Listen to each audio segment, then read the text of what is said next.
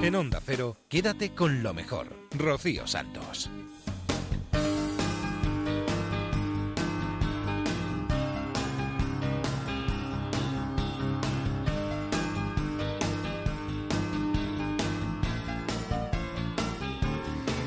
Buenas noches a todos, bienvenidos a Quédate con lo mejor, el programa resumen de Onda Cero. Aquí vamos a pasar las próximas dos horas en esta casa repasando lo mejor que ha sucedido, lo mejor que ha pasado por estos micrófonos. Así que poneos cómodos porque arrancamos yéndonos hasta la Rosa de los Vientos. Vamos a escuchar una entrevista que le hacía Bruno Cardeñosa al que fuera líder, al que fuera el secretario general de Izquierda Unida, a Julio Anguita una figura conocida y reconocida es la de Julio Anguita, ¿no? Muchísimos eh, laureles y muchísimos honores eh, se reciben ahora, ¿no? Bueno, verá usted, hay un, un, refrán se dice a buenas horas mangas verdes, porque eh, cuando yo planteaba alternativas, soluciones elaboradas por los equipos que teníamos, incluso de economistas muy buenos, pues bueno, no se tuvieron en cuenta, así que ahora se recuerde o se tenga en cuenta, pues está muy bien, pero no sirve absolutamente para nada. A mí eh, el que se pierda la época histórica, pues esa es una desgracia. No creo que sea ninguna satisfacción para nadie, por lo menos para mí no eh, ¿No tiene la sensación usted de que se ha convertido un poquito la democracia en una palabra sin eh, fundamento, que se le ha perdido un poquito el valor a esa palabra que es tan importante? ¿No vimos también, hay una crisis de muchas cosas, pero también hay una crisis de lo que significa la palabra democracia? Mire usted, lo que pasa es que estamos en una cosa que se llama no dictadura. Mm, es, no es una dictadura puesto que hay elecciones. Pero a partir de ahí la democracia es algo muchísimo más. Y lo que tenemos es simplemente una mala copia. Porque democracia significa que la gente tenga medios de subsistencia, que la gente sienta realmente que en su puesto de trabajo tiene libertad de hablar, significa que no haya excluidos, que haya una visión de futuro para la juventud. Esto es simplemente esta expresión que le acabo de decir, es una no dictadura, pero ya está cuando vemos los procedimientos que hay injusticia en política, cuando vemos los problemas en economía, la corrupción, bastante hago con decir que es una no democracia, porque el sentido de democracia para mí es mucho más amplio, incluye lo económico, lo social, lo político, lo cultural y los valores, sobre todo los valores. ¿Y no le da la sensación eh, un poco de que las ideas eh, políticas eh, tienen que ser también las ideas de un partido que parece que ser de un partido u otro se ha convertido en los tiempos actuales casi casi en ser eh, de un equipo de fútbol, ¿nos quieren a los ciudadanos eh, como hooligans? Vamos a ver, acaba usted de utilizar la palabra que yo en los artículos que he escrito últimamente utilizo, hooligan. El estar en un partido, desde mi punto de vista, significa que está uno en una opción que implica una posición filosófica, cultural, económica, obviamente política, pero en nombre del marxismo del cual yo me siento eh, partícipe, Marx cuando hablaba del comunismo decía es un movimiento real que continuamente va superando contradicciones. Es decir, estamos y hay que estar abierto a nuevas cuestiones desde los principios que uno tiene. Pero hoy la inmensa mayoría de la gente que está en partidos políticos lo vive como el fan o el, o el, el, tifosi que dicen en, en Italia de los, de los equipos de fútbol no se discute de política, no se debate sobre el futuro, no se habla de los fundamentos filosóficos que respaldan la actitud que hay. Es una pérdida total de debate. Se está simplemente como se está afiliado a una cofradía o, a un equipo de fútbol. Eso también es la degradación de la política. Y en este momento, yo no sé si en el mundo, pero en este país es algo extraordinariamente desarrollado ese mal. ¿Y no le dan ganas, eh, Julio, de volver a la escena política o prefiere ver eh, lo que está ocurriendo desde la barrera? Mire, mm, de vez en cuando imparto alguna conferencia para hablar de globalización o de estas cosas. Tengo una dentro de poco en la Facultad de Economía de Málaga. Escribo semanalmente en el periódico El Economista. Eh, hago cursos. Estoy en la, ahora mismo en la universidad dando un curso sobre derechos humanos. En fin, estoy intentando explicarme, pero volver a la política no. Por varias razones. Primero, por mi edad. En segundo lugar, porque yo me he dado cuenta de que decir las cosas, aunque sean muy razonadas, con mucha argumentación, estamos en un momento de la sociedad española que no sirve absolutamente para nada. ¿Y sabe usted por qué creo yo que ocurre eso? Porque nuestra sociedad, con las excepciones que tenga que hacer, está asustada y no quiere saber la verdad, la evita. Cuando alguien me pregunta, fíjese, yo que salgo mucho por la calle, ¿no? Eh, ¿Y esto por qué está pasando? Porque esto sinvergüenza, y un momento, no insultemos a nadie. Esto está pasando porque, empiezo a explicarle los mecanismos por los que se producen los problemas. Y me dice, yo no quiero saber nada. Mi respuesta es, pues yo con un ciudadano que no quiere saber nada, yo tampoco quiero, fuera. Lo he hecho. Es decir, hay miedo. La gente quiere que le digan, esto es la culpa de fulano, de mengano, que es un sinvergüenza. Eh, ya se van tranquilos a su casa. No, esto es un problema muchísimo más complejo, que tiene sus responsables, por supuesto, pero significa pensar, y hay un miedo tremendo a pensar en la sociedad española. Y en consecuencia yo creo que hoy el mensaje que intente ir a la razón y a las explicaciones no va a ser bien acogido por una parte nada desdeñable de la sociedad española. Quédate con lo mejor, con Rocío Santos.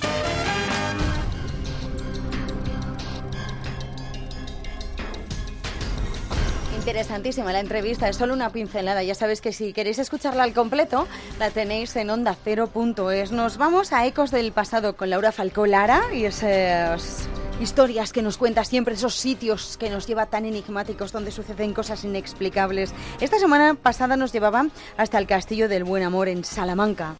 Y es el único vestigio que queda de lo que en su momento fue el señorío de Villanueva de Cañedo.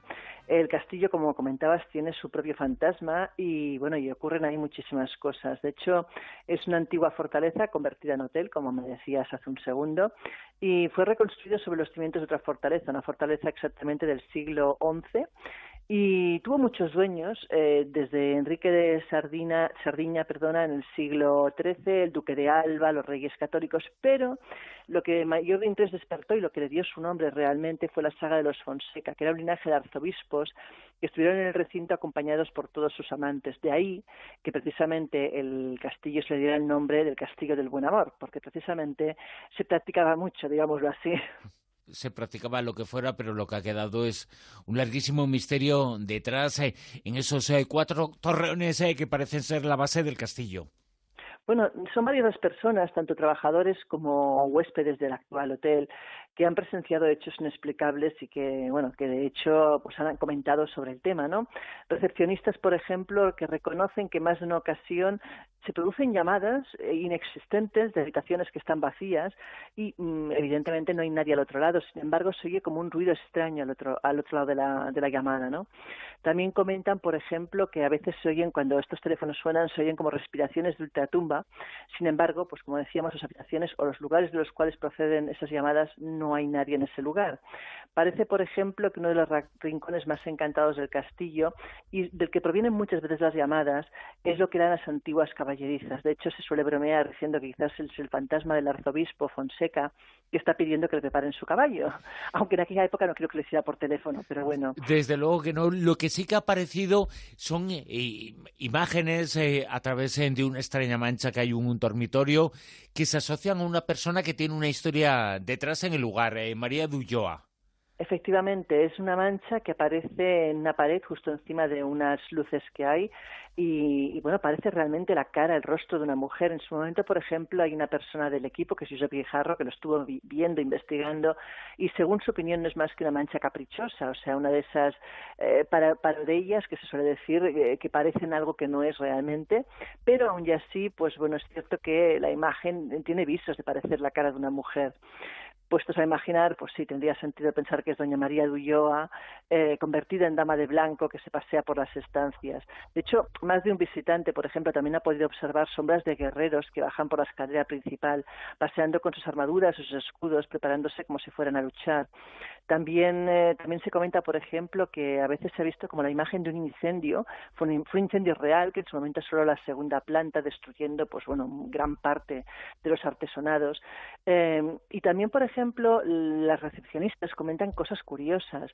Lidia Sánchez, que fue recepcionista en mayo de 2006, bueno, hasta mayo de 2006, comenta, por ejemplo, el tema de las llamadas, dicen que son existentes y que, y que, por ejemplo, cuando comprueba las habitaciones, ven que las llaves, incluso la maestra, están donde deben estar, es decir, que nadie ha podido entrar en las habitaciones.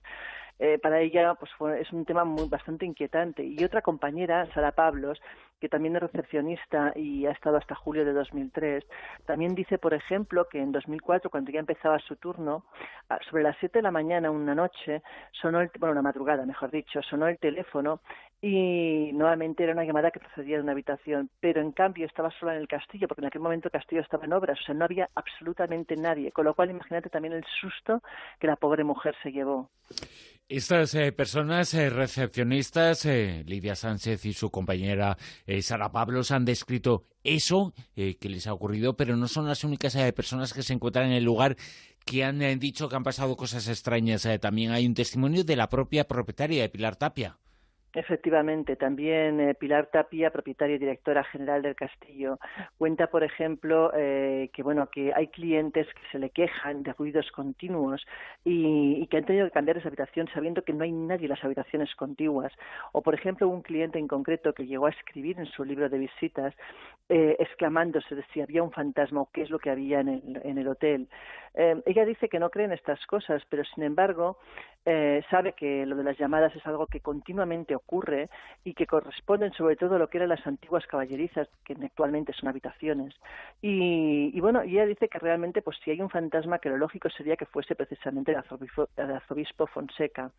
Pero bueno, en cualquier caso, por ejemplo, también comenta eh, de un cliente que se alojó el 6 de diciembre de 2006 en una de las habitaciones que rodean al foso y comenta eh, que, bueno que dejó escrito incluso esta persona que la noche se oyen ruidos eh, a todas horas bueno dicho según decía el cliente se oyen ruidos a todas horas da igual si es día o si es de noche que parece como si dieran porrazos en la pared de hecho el propio cliente se plantea si son fantasmas hay golpes continuos.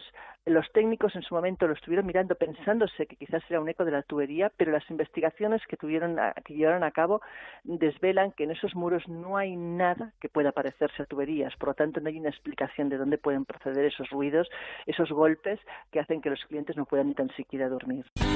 Rocío Santos. Quédate con lo mejor.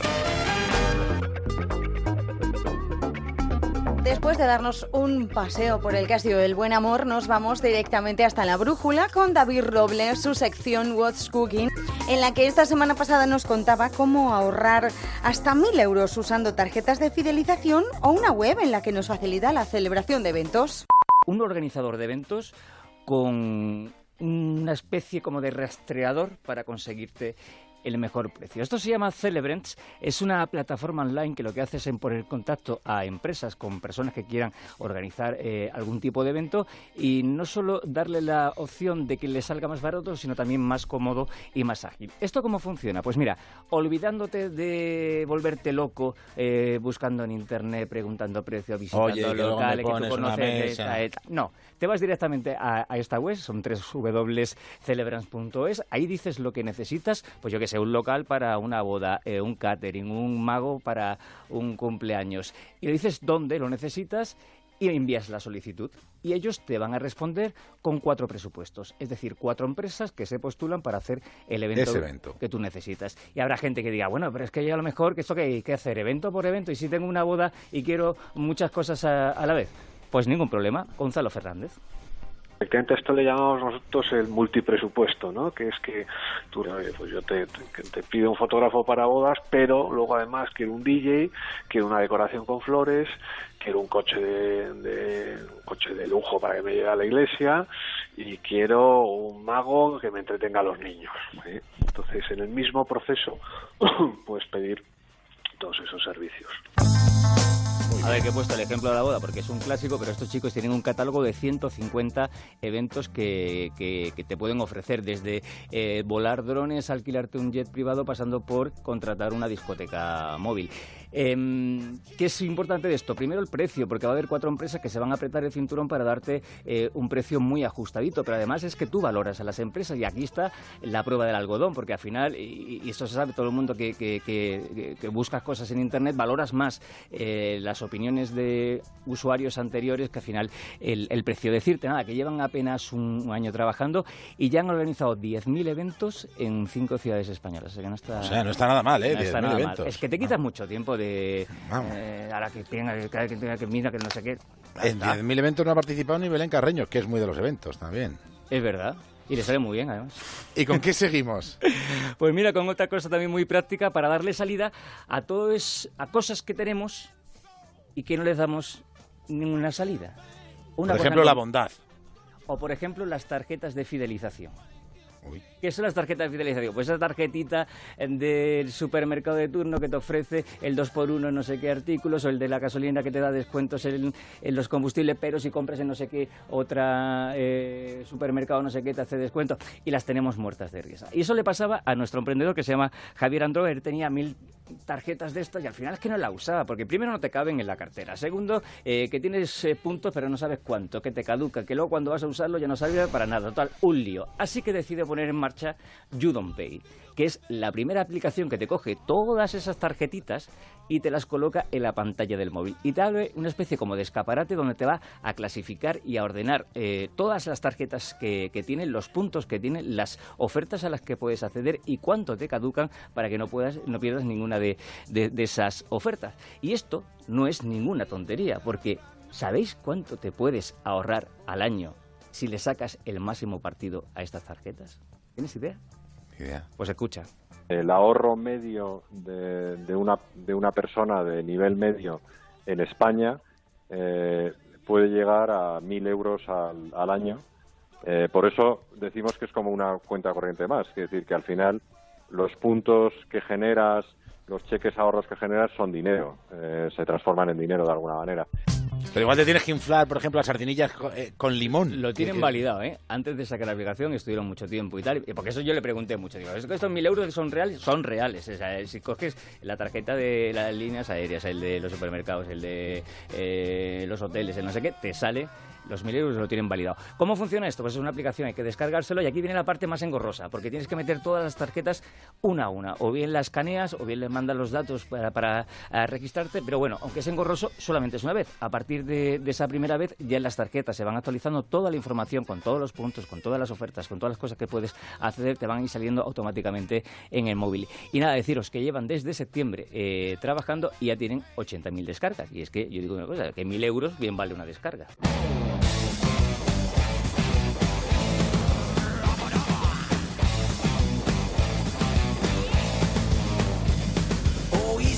Que dijiste Y ahora yo no quiero que me lo recuerden No vaya a que me rinde te fuiste. Como viniste Como el hielo un de verano que muy pronto se derrite Huiste. Sin importarte Dejarme el alma herida Pues mi corazón robaste. Y ahora vienes con tu perdón A revivir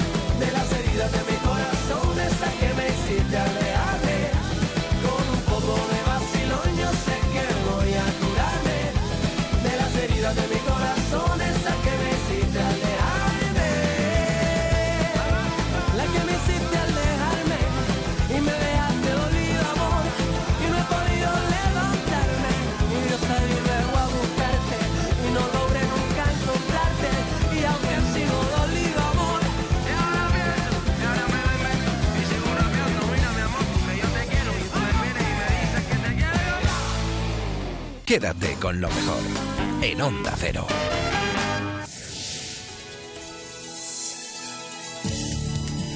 Siempre interesantísimas las propuestas que nos trae David Robles a What's Cooking. Ahora seguimos en la brújula, pero nos vamos a ir hasta Punta Norte con Javier Cancho y los manuscritos secretos de Leonardo da Vinci, los códices que aparecieron en la Biblioteca Nacional. Decía Leonardo que quien de verdad sabe de lo que habla no encuentra razones para levantar la voz.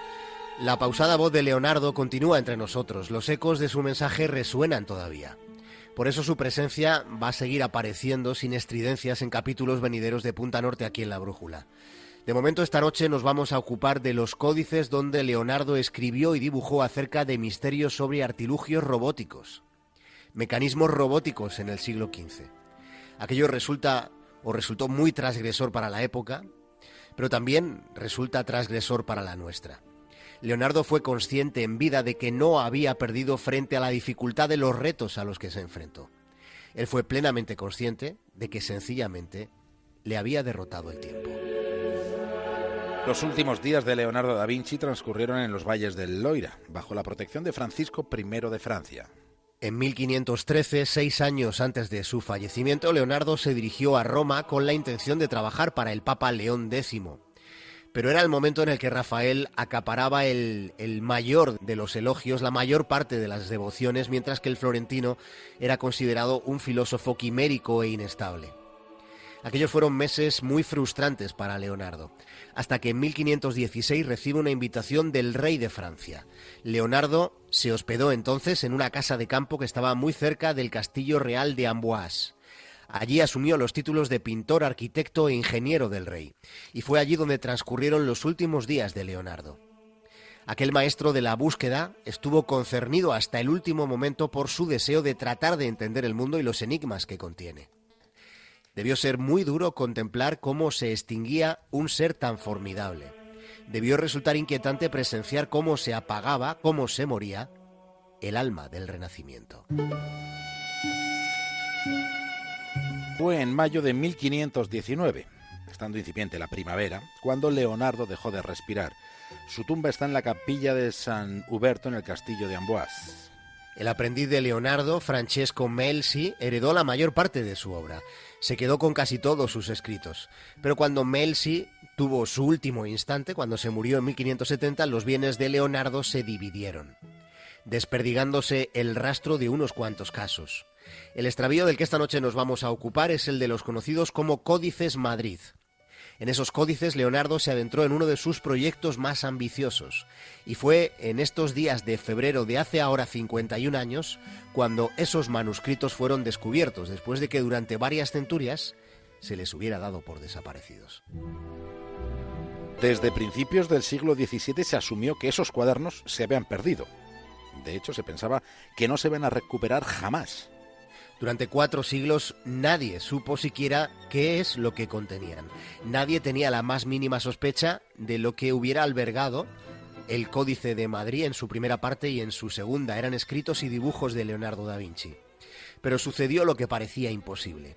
Hace ya diez lustros, una universidad de Estados Unidos anunció que uno de sus académicos había encontrado los cuadernos desaparecidos.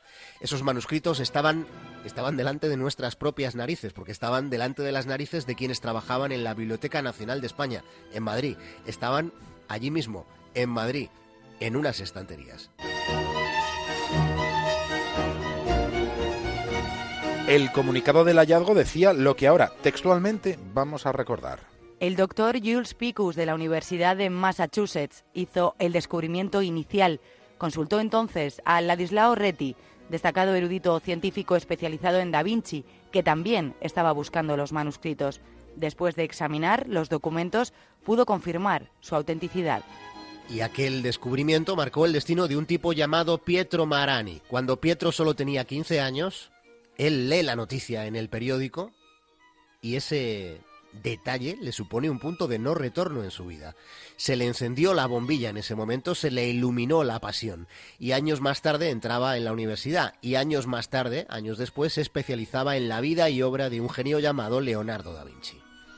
Los códices Madrid 1 y 2 fueron el descubrimiento más importante que se hizo en el siglo XX sobre la obra del maestro florentino. Constan de ocho volúmenes, son alrededor de 540 páginas. Están encuadernados estos volúmenes en cuero. Y dentro, dentro lo que hay son anotaciones sobre mecánica, sobre geometría o sobre la construcción y expugnación de fortificaciones. Aquel muchacho de 15 años, Pietro Marani, se hizo erudito en Leonardo. Marani considera que el Códice Madrid I es uno de los cuadernos más clarificadores de cuantos puedan existir sobre mecánica. Hay información novedosa, extraordinariamente novedosa para la época. En esos papeles está todo lo necesario para entender los elementos que hacen funcionar las máquinas. El segundo es un cuaderno con anotaciones ya más desordenadas, hay mayor dispersión, hay notas sobre hidráulica, las hay sobre pintura, contiene ese segundo cuaderno apuntes sobre arquitectura e ingeniería, sobre la canalización del río Arno, sobre la cuadratura del círculo, sobre el vuelo de los pájaros o sobre el movimiento de las olas y el movimiento de las notas musicales. Se sabe que esos cuadernos de Leonardo llegaron a España por medio de Pompeo Leoni, que fue escultor de Felipe II. Y lo más interesante de esos documentos es que en ellos puede encontrarse el fabuloso imaginario de Leonardo da Vinci. Es una de sus, en una de sus páginas, por ejemplo, en una de las casi 600 está el dibujo de un ala delta. Debemos tener en cuenta que el primer vuelo con éxito, aunque, aunque fuera un vuelo sin control, el primer vuelo más o menos con éxito con ala delta no se hizo hasta el año 1890. Y Leonardo se muere en 1519. Solo en ese detalle podemos apreciar la magnitud de su talento. Durante años permanecieron escondidos en la Biblioteca Nacional. El paradero y el sorprendente hallazgo de los manuscritos, la verdad que es algo difícil de explicar. Están escritos esos manuscritos en toscano y utilizando la famosa escritura de espejo de Leonardo, es decir, tienen ese extraño trazo invertido, mientras que los dibujos están hechos con tiza roja, estos códices se corresponden al periodo de madurez de Leonardo, son sumamente interesantes. En esos cuadernos no hay, digamos, un tratamiento sistemático de los asuntos que le incumbían, sino que eran más bien un deseo de plasmar cuántas ocurrencias se le iban apareciendo en aquel cerebro superlativo. El flujo del pensamiento de Leonardo da Vinci está en estas páginas de las que nos estamos acordando esta noche. Por desgracia, en esos cuadernos hay una dolorosa ausencia. A la obra le faltan 16 páginas. Y se sospecha que esas páginas que no están podrían contener o podrían haber contenido los dibujos y diseños finales del famoso robot de Leonardo. Posiblemente también los del león robótico. Es posible que aquellos ingenios estuvieran pensados para adornar la entrada del jardín de algún gran castillo. Aunque su último proyecto, eh, el que más le entusiasmaba en, en la última parte de su vida era el reloj de agua, concebido de un modo casi casi digital. En total y en todo el mundo hay catalogadas unas 7.000 páginas de las obras y anotaciones de Leonardo da Vinci, pero se calcula que se han perdido otras 14.000 páginas. La pérdida resulta irreparable porque en esos escritos es donde Leonardo más libre se sentía, el que se opuso frontalmente al principio de autoridad, a las ideas difundidas en los centros universitarios de la época. Leonardo se opuso drásticamente al sometimiento de los prejuicios sociales dominantes y por eso, por eso le tildaron de quimérico e inestable.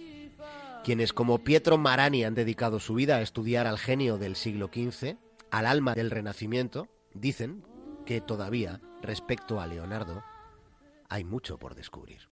Quédate con lo mejor, con Rocío Santos. Queda mucho por descubrir, desde luego que sí. Ahí estaba Javier Cancho en Punta Norte, en La Brújula. Ahora nos vamos a ir a Radio Estadio con Héctor Fernández. Hemos vivido un momento precioso. Os voy a contar un poco el antecedente.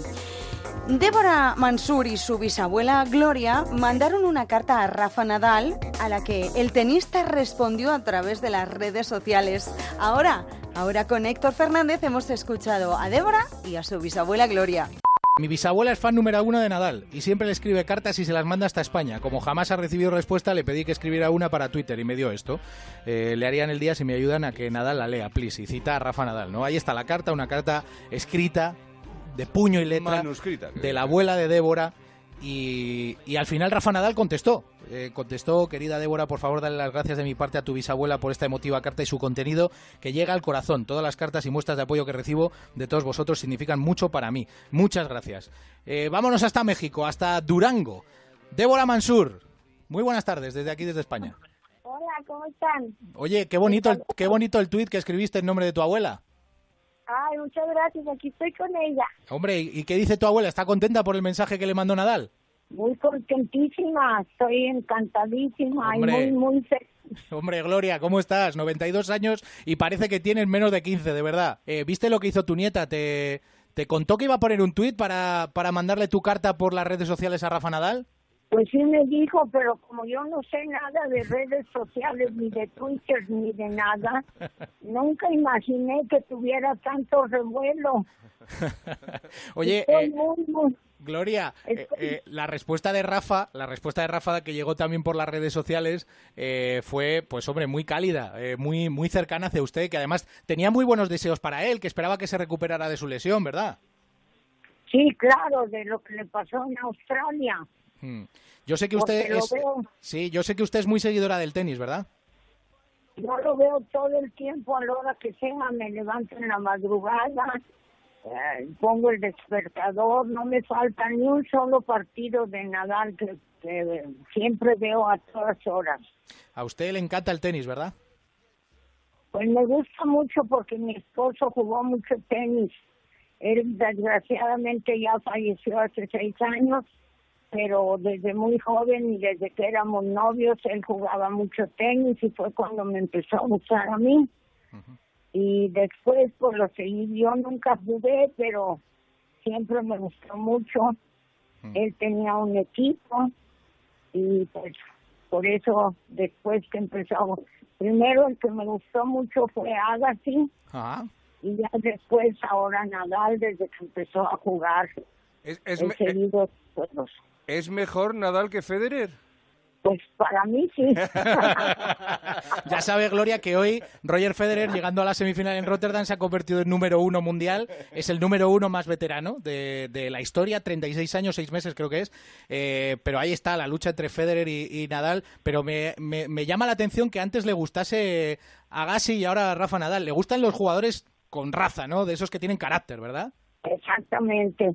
Eh, Federer se me hace una lindísima persona, un caballero, eh, jue- sé que juega maravillosamente y sobre todo ya para la edad que tiene.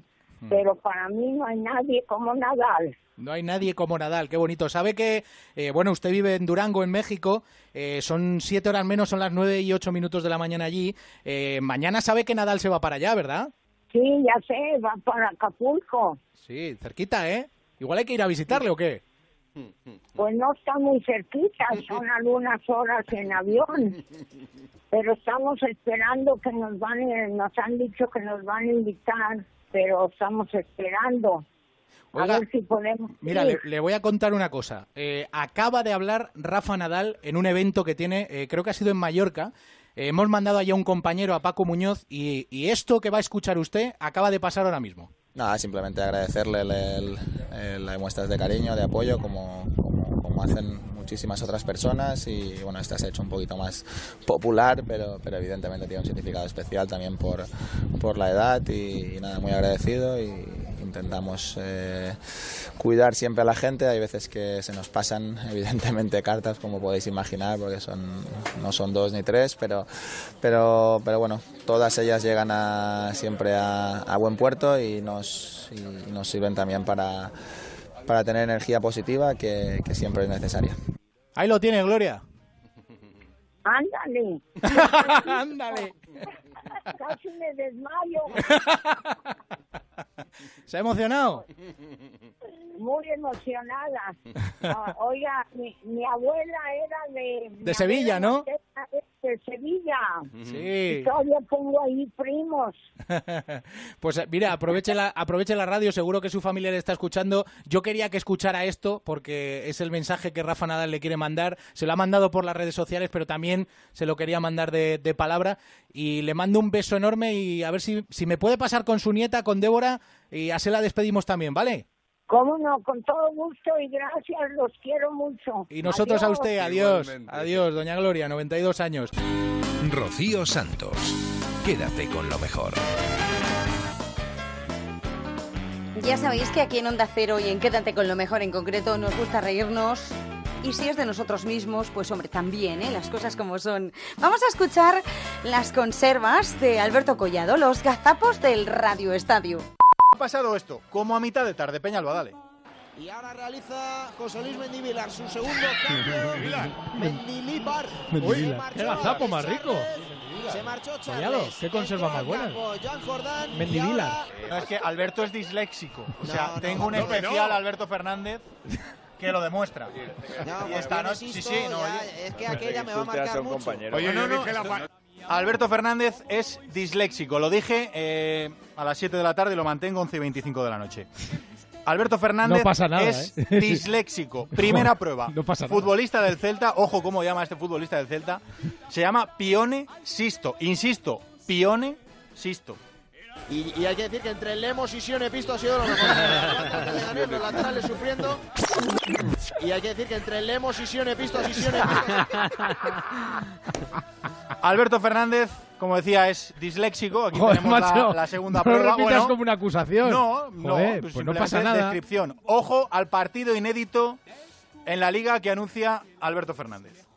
Y el Leganés, como digo, los titulares han entrenado en el gimnasio preparando ya ese duelo del Betis contra el lunes y pendientes también de- del mercado de fichajes.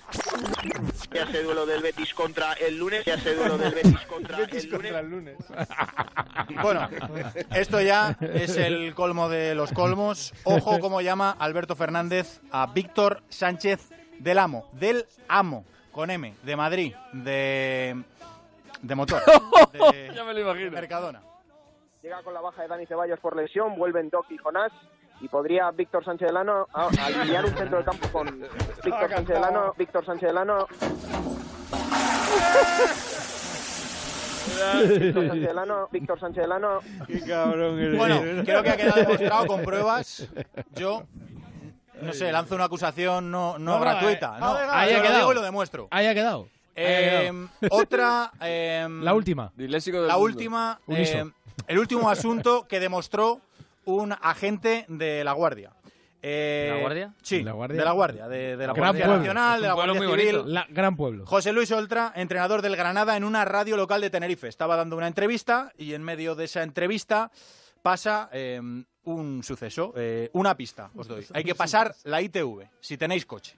En ese sentido no hay, no hay premura. Eh, está media segunda división peleándose entre ellos el Tenerife por, por Nano Mesa. No estará el Granada también picoteando por ahí, ¿no?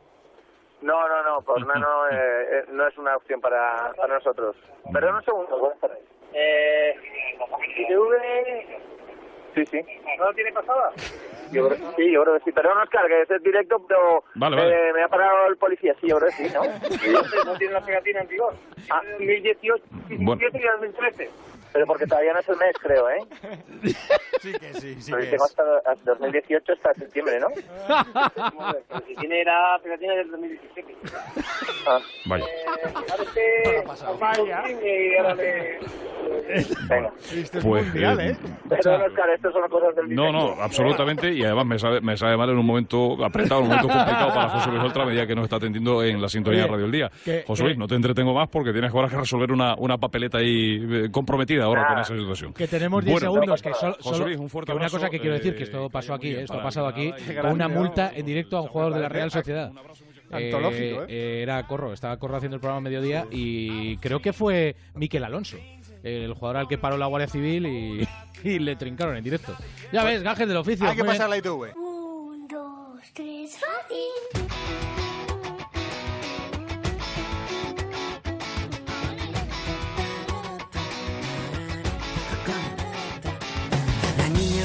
Dice ahora que todo duele, que no controla y que está cansada de no entender.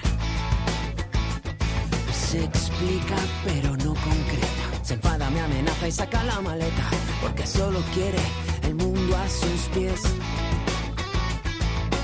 A ver esto como te lo digo. Puedes jugar si tienes un motivo y si no lo miras, ¿cómo lo quiero hacerlo todo solo por dinero. Así que tú dirás si quieres crecer.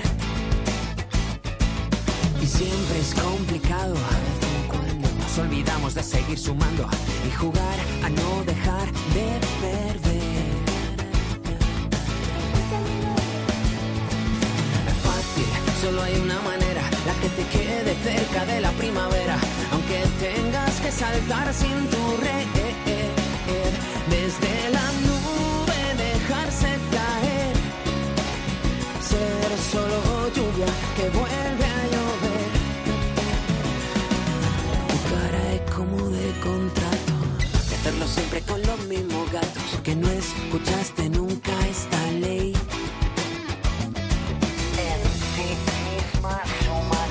Sigue el sonido de la caracola para nunca más es complicado de vez en cuando. Nos olvidamos de seguir sumando y jugar a no dejar de perder. Échamelo bien. Fácil, lo contaré deprisa para que lentamente llegue tu sonrisa y no se pueda perder ni una vez. Desde la nube dejarse caer, ser solo lluvia que vuelve a solo hay una manera, la que te quede cerca de la primavera, aunque tengas que saltar sin tu red. Desde la nube dejarse caer, ser como el agua que vuelve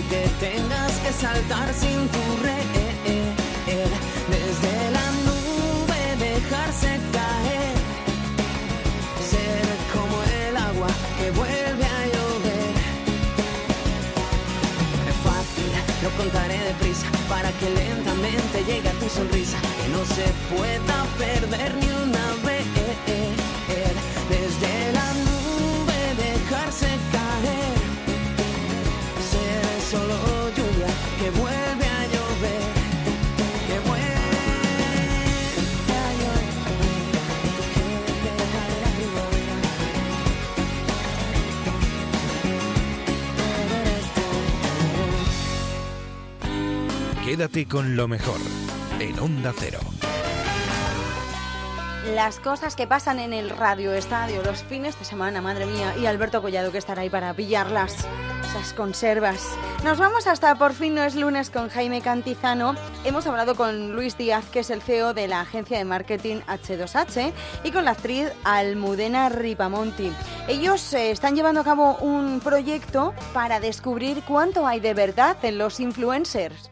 Hay mucho engaño. Y para denunciar esta situación, la agencia de marketing especializado en influencers empezó a trabajar en lo que llamaron su proyecto Sirena. El pasado mes de octubre crearon un perfil falso con la actriz Almudena Ripamonti. Estoy con Luis Díaz, que es el CEO de esta empresa de marketing H2O, H2H, y Almudena Ripamonti, actriz. Buenos días, chicos. Buenos Hola, días. buenos días. Buenos días. ¿Por qué os decidís a dar el paso? Trabajáis en el sector, controláis el sector, pero Sí. denunciáis lo que vive vuestro sector. Bueno, eh, en, en mayo de, 2010 de 2017 eh, empezó este proyecto, una agencia de, especializada en marketing con influencers o personas con influencia.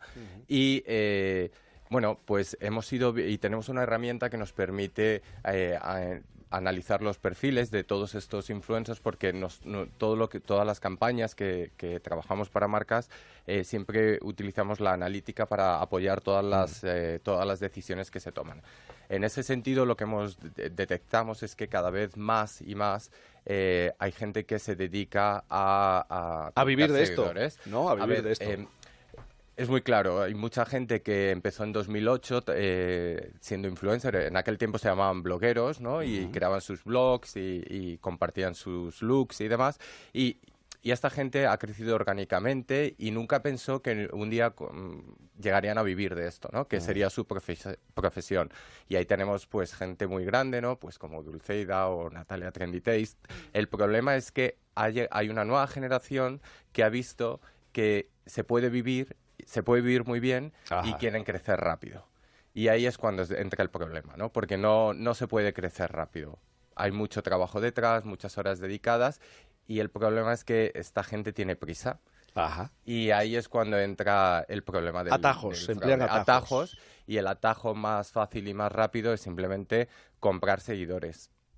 ¿Por cuánto se pueden comprar seguidores? Pues mira, eh, hay muchísima calidad, o sea, muchos precios dependiendo de la calidad que quieras encontrar.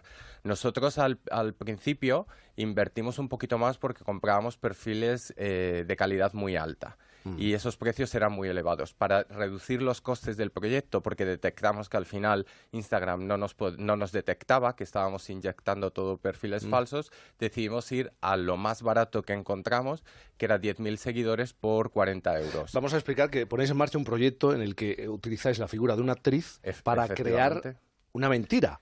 Nosotros lo que queríamos demostrar es que eh, eh, existe este problema con el objetivo al final de poner en valor a todos aquellos que lo hacen muy bien y que trabajan muy bien. Porque el, el marketing con estas personas, con influyentes, eh, da muy, muy buenos resultados. Tiene una rentabilidad muchísimo más alta que otros medios. Eh, para ponerlo en valor teníamos que demostrar lo fácil que es hacerlo, ¿no? Y decidimos empezar, como has dicho, en octubre de 2017 este proyecto. Eh, contactamos con, con una actriz, en este caso con, con Almudena, y creamos una cuenta de Instagram. Bueno, primero le firmó un acuerdo de confidencialidad porque era muy importante para el proyecto y además eh, lo que también hicimos eh, fue que pedirle que tenía que borrar su cuenta verdadera de, de Instagram. Creamos la nueva y ahí empezó todo. Eh, Almudena, se ponen de pronto un día en contacto contigo. Sí. Eh, ¿Dijiste sí a la primera? A ver, a la primera tampoco, porque tenía que ver si esto iba a ser bueno para mi actriz. Al ver que realmente era crear un personaje mm, actoral, Claro. mm, dije, me encanta, porque, a ver, siempre actúas en televisión, en cine, en teatro, pero nunca era... eh, En la vida real. En la vida real y, en, y en Internet. Era como una cosa muy loca. Entonces fue como, venga, voy, lo voy a hacer porque me pareció interesante, ¿no? ¿Y cuánto tiempo has estado así? Pues cuatro meses. Cuatro meses. Más o menos, ¿no? Cuatro meses. Ejerciendo las 24 horas a través de las redes sociales como una persona que influye. Sí, sí. Eh, y más que nada también eh, a familia y amigos tenían que pensar, o sea, no podía decir nada. Entonces, la gente, mis amigos, yo mentía y actuaban en, en- en mi vida real. Era como todo el rato, qué bien que eres influencer, qué suerte, Almudena, no sé qué. Y yo, genial, es que es estupendo, me encanta. ¿Sabes? Una locura. Cuando- y hay, hay gente que me ha llamado, por ejemplo, un, un exnovio, por ejemplo, me llamó, ¿estás bien? Porque yo luego soy la antítesis de esto. O sea, soy como el, me pongo el moño, la mochila, los tenis y ala. O sea, estás reflejando en tu ámbito, tu Sí. gente. Está guay ser dedicarse a eso. Sí, sí, todo el mundo me decía esto. Quédate con lo mejor, con Rocío Santos. Cerramos esta primera hora de Quédate con lo mejor con la sección de historia en Por fin no es lunes. Son Juan Jesús Botti e Isaac Alcántara ad absurdum que nos hablan de las películas históricas que siempre hemos dado por buenas y en realidad no lo son. Como historiadores, venís a dar palos al mundo del cine histórico, ¿verdad? Pues sí, porque en efecto los historiadores nos ponemos muy pejigueros, muy quisquillosos con el tema del cine histórico. Es decir, no hay que ver una película histórica con un historiador al lado, porque como dices, puede correr peligro la otra persona. Y la relación, como dices. ¿Eso os pasa a vosotros? ¿Sois muy pejigueros y vais con alguien a ver una película histórica? ¿Os ponéis a...? Sí, sí, solemos pues destripar ciertas cosas. Pues eso es una- un anacronismo, eso no sucedió así. Claro, la otra persona se desespera un poco, pero es que a veces, muchas veces, es con razón. Yo, antes de entrar un poco a saco, quiero Sí. decir una cosa que no acabamos de entrar, no acaban de avisar, y es darle un poco de amor al cine, porque hoy es el cumpleaños número 70, cumple 70 años José Luis Cuerda, al que Efectivamente. admiramos profundamente. Efectivamente. Entonces, como mínimo, ahí queda el, el- el amor al cine de por nuestra parte. Bueno, y después de el abracito y el cariño, venga, va- vais a repartir estopa, ¿no? Queréis decir, ¿no? Películas malas con eh, como una patada en la entrepierna. Puede que nos Sí, quiten queremos- la vida, pero jamás nos quitarán la libertad. Hoy queríamos hablar de películas que toda la vida hemos dado por buenas históricamente, pero que, que no lo eran. Vale, en el caso que acabamos de escuchar, todos los oyentes habrán reconocido Braveheart. Sí. O Braveheart, perdón. Sí. Eh, bueno, pues esta película, que cada uno la tendrá pues en mejor o peor recuerdo, tiene 20.000 cosas mal, pero así, a saco. Mira, por ejemplo, los kilt. En principio, todo el mundo dice, ah, pues sí, Escocia, pues kilt.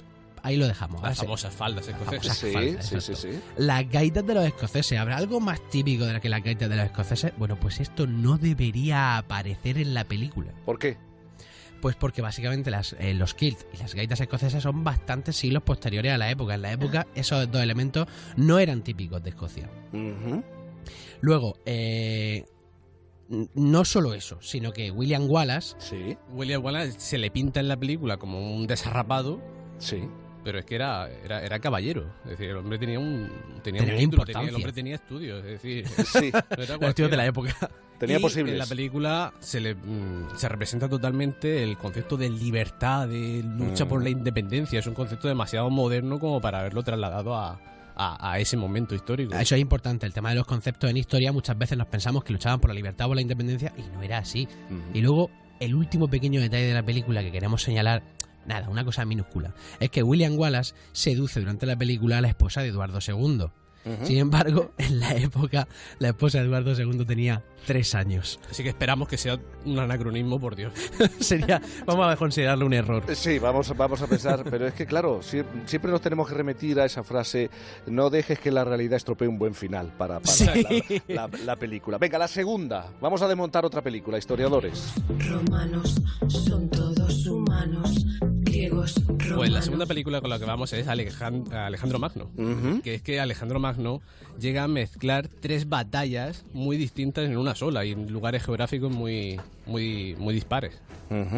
Y además tenemos un tema con Alejandro Magno y es que para ser abiertamente homosexual a Hollywood parece que mm, le da un poco de cosica tratar esos temas y termina tirando de ambigüedades un poco incómodas ya sabemos que Hollywood a veces es un poco puritano y queda una película un poco rara Sí, queda en un vez poco de tratar las cosas con, con naturalidad pues queda muy forzado todo queda un poco extraño Vale, venga, eh, En- esta, esta la hemos desmontado. ¿Queréis decir algo más sobre Alejandro Magno? No, en principio no. Bueno, No. sí, a Ah, hablar, vale. hablar también de lo fácil que es matar un elefante Ah, en la sí, sí, película, cierto, porque cierto, cierto. de un solo espadazo te puedes Ese cargar un pequeño elefante detalle. así como si nada. Es verdad, bueno, la mitología.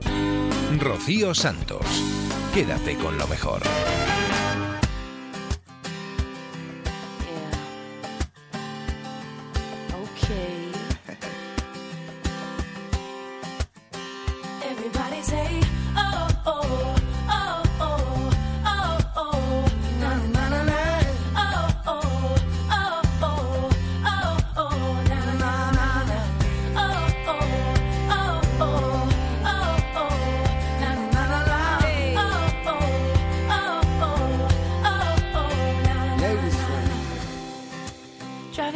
Fast car.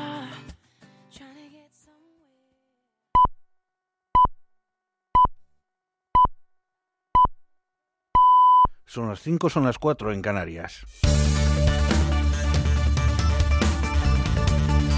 Noticias en Onda Cero.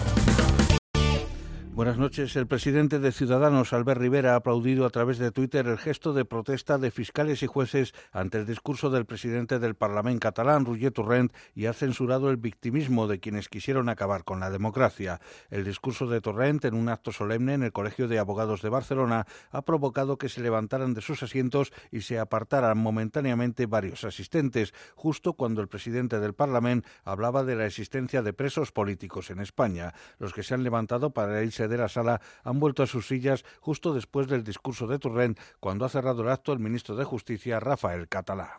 A mí me parece en todo caso que cualquier candidato, en este caso a, a la presidencia de la Generalitat, debería tener un horizonte, un horizonte judicial, entre comillas, eh, tranquilo. Eh, no estar sometido ni, ni estar en prisión, como hay algunos, ni estar huido de la justicia, como hay otros, ni tener una incertidumbre sobre su futuro judicial que puede llevar consigo una inhabilitación. El juez de la Audiencia Nacional, Pablo Llarena, que instruye la causa por los delitos de sedición, rebelión y malversación contra los líderes del desafío independentista, se ha defendido de las acusaciones separatistas contra el sistema judicial. El juez dice que no hay presos políticos en España. Un delito político existe cuando por razones políticas se persigue a una persona por unos hechos que no son constitutivos de infracción penal en otro contexto. Y no es el caso de la investigación que estamos llevando a término. Se trata de hechos que están definidos en el Código Penal, entonces lo que se pretende con la instrucción es esclarecer si verdaderamente se han cometido en los términos que prevé el Código Penal y es ajeno a las razones políticas la investigación. El Parlamento de Cataluña intentará desbloquear la investidura en un pleno el 1 de marzo en el que se abordará una propuesta de resolución de Junts per Catalunya para ratificar a Carles Puigdemont como presidente de la Generalitat, mientras las fuerzas independentistas prosiguen las negociaciones con escollos en la estructura del gobierno. El portavoz adjunto de este grupo, Eduard Puyol, la ha justificado por la necesidad de defender que Puigdemont tiene todo el derecho del mundo a ser presidente, pero ha admitido que esta iniciativa se lleva a cabo al margen de la negociación con Esquerra. El presidente Puigdemont continúa siendo el candidato de Junts per Catalunya, el candidato eh, de las fuerzas que ganaron estas elecciones, que suman mayoría en este Parlamento, y esta es la, la situación en la que nos encontramos, que queda eh, reflejado en el documento eh, que vamos a discutir en el Pleno. El secretario general de UGT, Pepe Álvarez, ha pedido a Ciudadanos que explique qué piensa hacer con las pensiones en el caso de que llegara al Gobierno de España. Durante una asamblea con delegados de Castilla y León celebrada en la Feria de Valladolid, Álvarez ha criticado también la falta de sensibilidad y de conexión con la realidad del Gobierno popular. En este tema eh, me gustaría que las fuerzas políticas sean claras de qué piensan hacer de futuro. Porque ayer he oído manifestaciones eh, de unos, de otros, pero hay de unos que no he sentido absolutamente ni una palabra que es ciudadanos. El Partido Socialista espera que la protesta de los pensionistas en varias ciudades de España sea el inicio de una gran movilización social en defensa del estado del bienestar amenazado por las políticas del Partido Popular con el apoyo de Ciudadanos. La número dos del partido, Adria- Adriana Lastra, ha valorado que los pensionistas no, re- no se resistan a ver cómo la derecha desmantela el sistema público de pensiones porque su propuesta es, a juicio de los socialistas, incentivar los planes privados. Frente a esto, el PSOE propone volver a vincular la pensión al IPC. que suban al menos, se lo he dicho, tanto como el IPC y lo que le exigimos también es eh, salvar el sistema público de pensiones porque es sostenible, pero tiene que poner encima de la mesa su modelo. El problema es que no lo tiene porque su modelo, y ya lo decía eh, Celia Villalobos, presidenta de la Comisión del Pacto de Toledo, y el propio Mariano Rajoy, es que la gente ahorre para pagarse su plan de pensiones. Y un total de 23 provincias del interior peninsular tienen este sábado riesgo por bajas temperaturas mínimas que podrían bajar de 10 grados bajo cero en zonas de montaña. Castilla y León, Aragón, Cantabria, Navarra, La Rioja, Madrid, Cuenca, Guadalajara, Toledo, Ciudad Real, Girona, Lérida y Mallorca tienen activo el aviso por frío, ya que las temperaturas mínimas serán significativamente bajas en buena parte del interior peninsular. Además, en Canarias se esperan este sábado precipitaciones al principio del día en las islas más orientales que posiblemente estarán acompañadas de tormentas y no se descartan en el resto, aunque tenderán a remitir pronto y quedarán los cielos poco nubosos o con algunos intervalos nubosos. Es todo, más noticias dentro de una hora y en ondacero.es. Síguenos por internet en ondacero.es.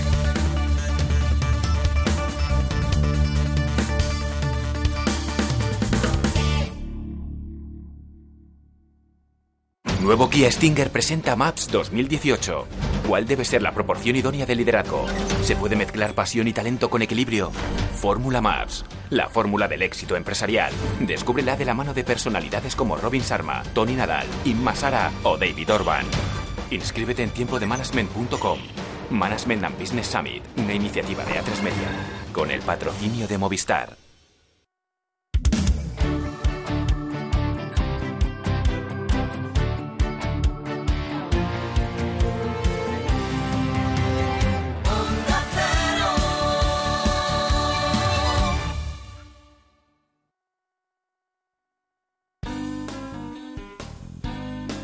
Onda Cero, quédate con lo mejor. Rocío Santos.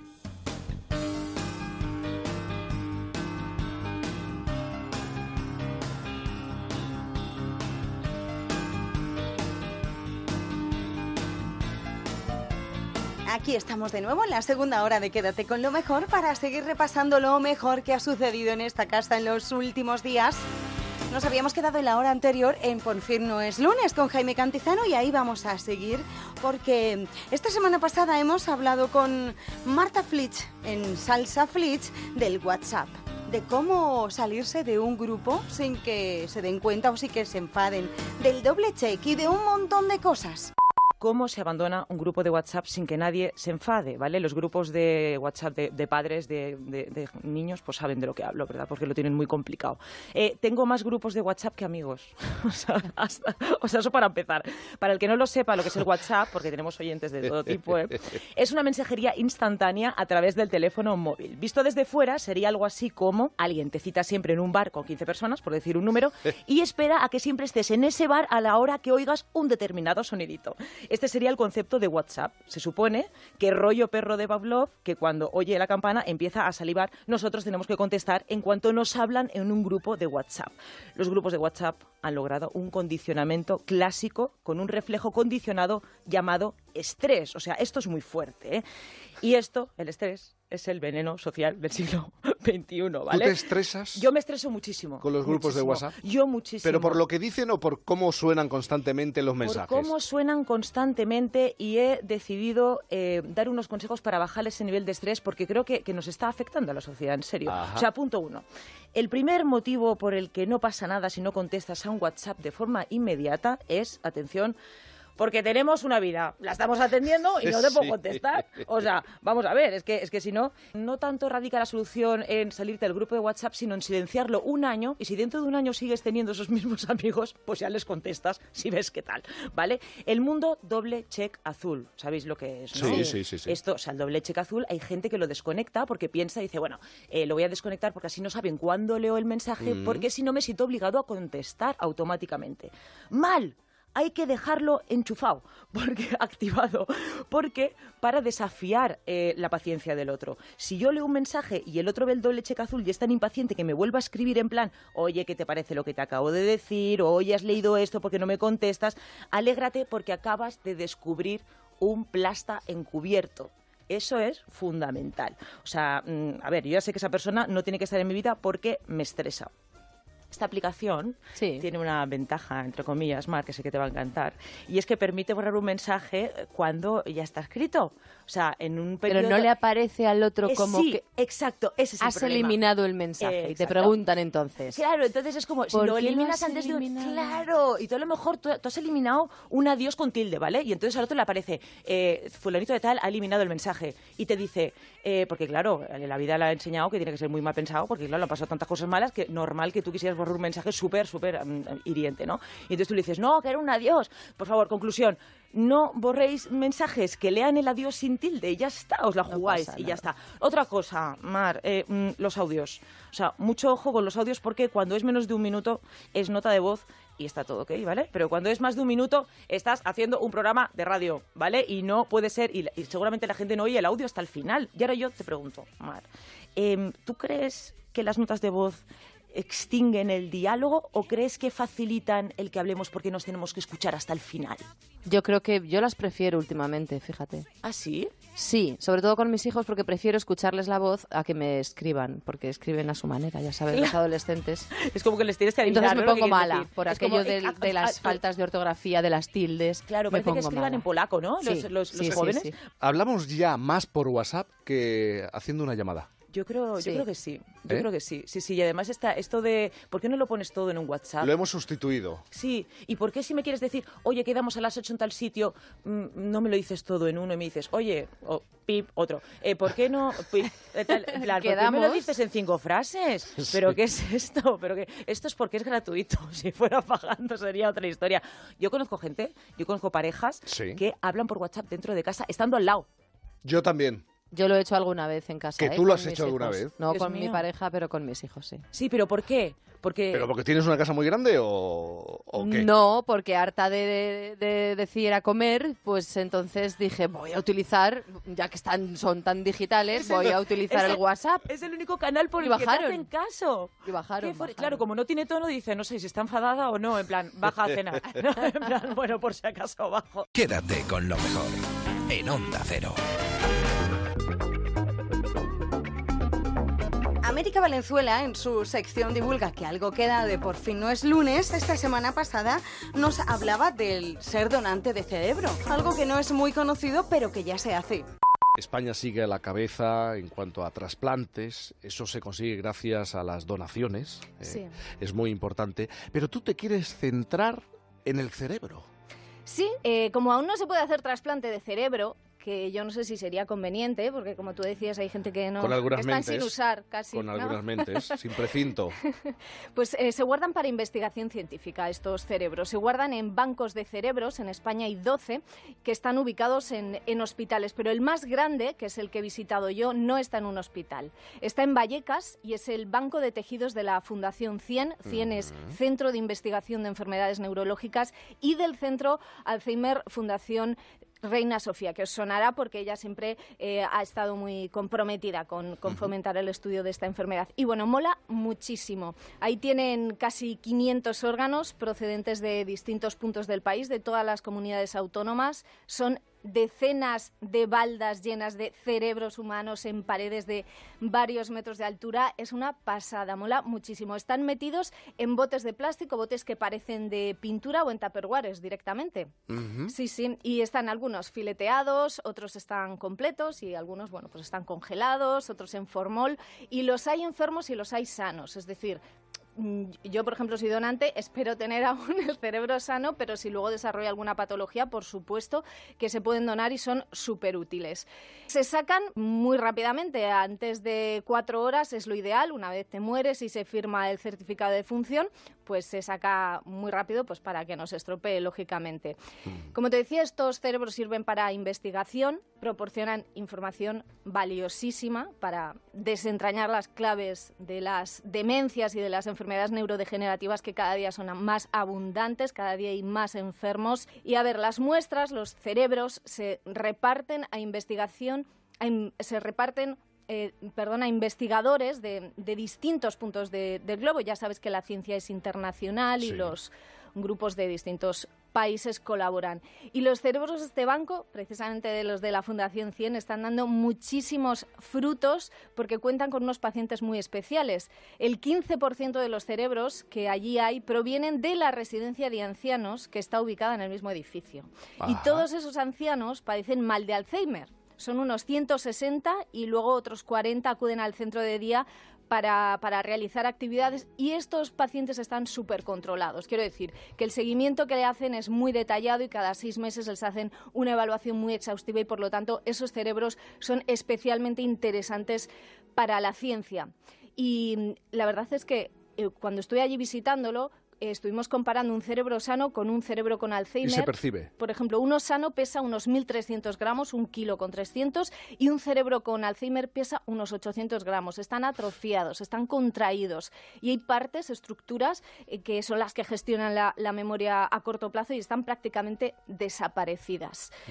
Así que, bueno, para combatir esta enfermedad, encontrar una cura, un tratamiento que frene su progreso, yo creo que es necesaria la investigación y los cerebros son fundamentales aquí. Mira, yo te ponía el ejemplo, desde los 18 años soy donante de órganos, pero yo me he encontrado en mi familia a algunas personas que inmediatamente ponen la barrera, no sé si de temor eh, por religión y no terminan de verlo claro. Además le provoca cierto rechazo hablar de este tipo de temas. A lo mejor tiene que ver con el miedo a la muerte. Sí, Eh, yo creo que es más tienen- bien eso, que a lo mejor les da yuyu, no solo pensarlo, ¿no? Mm. Pero, pero la verdad es que se ayuda a muchísima, a muchísima gente. Es que das vida, Se muriendo, das vida.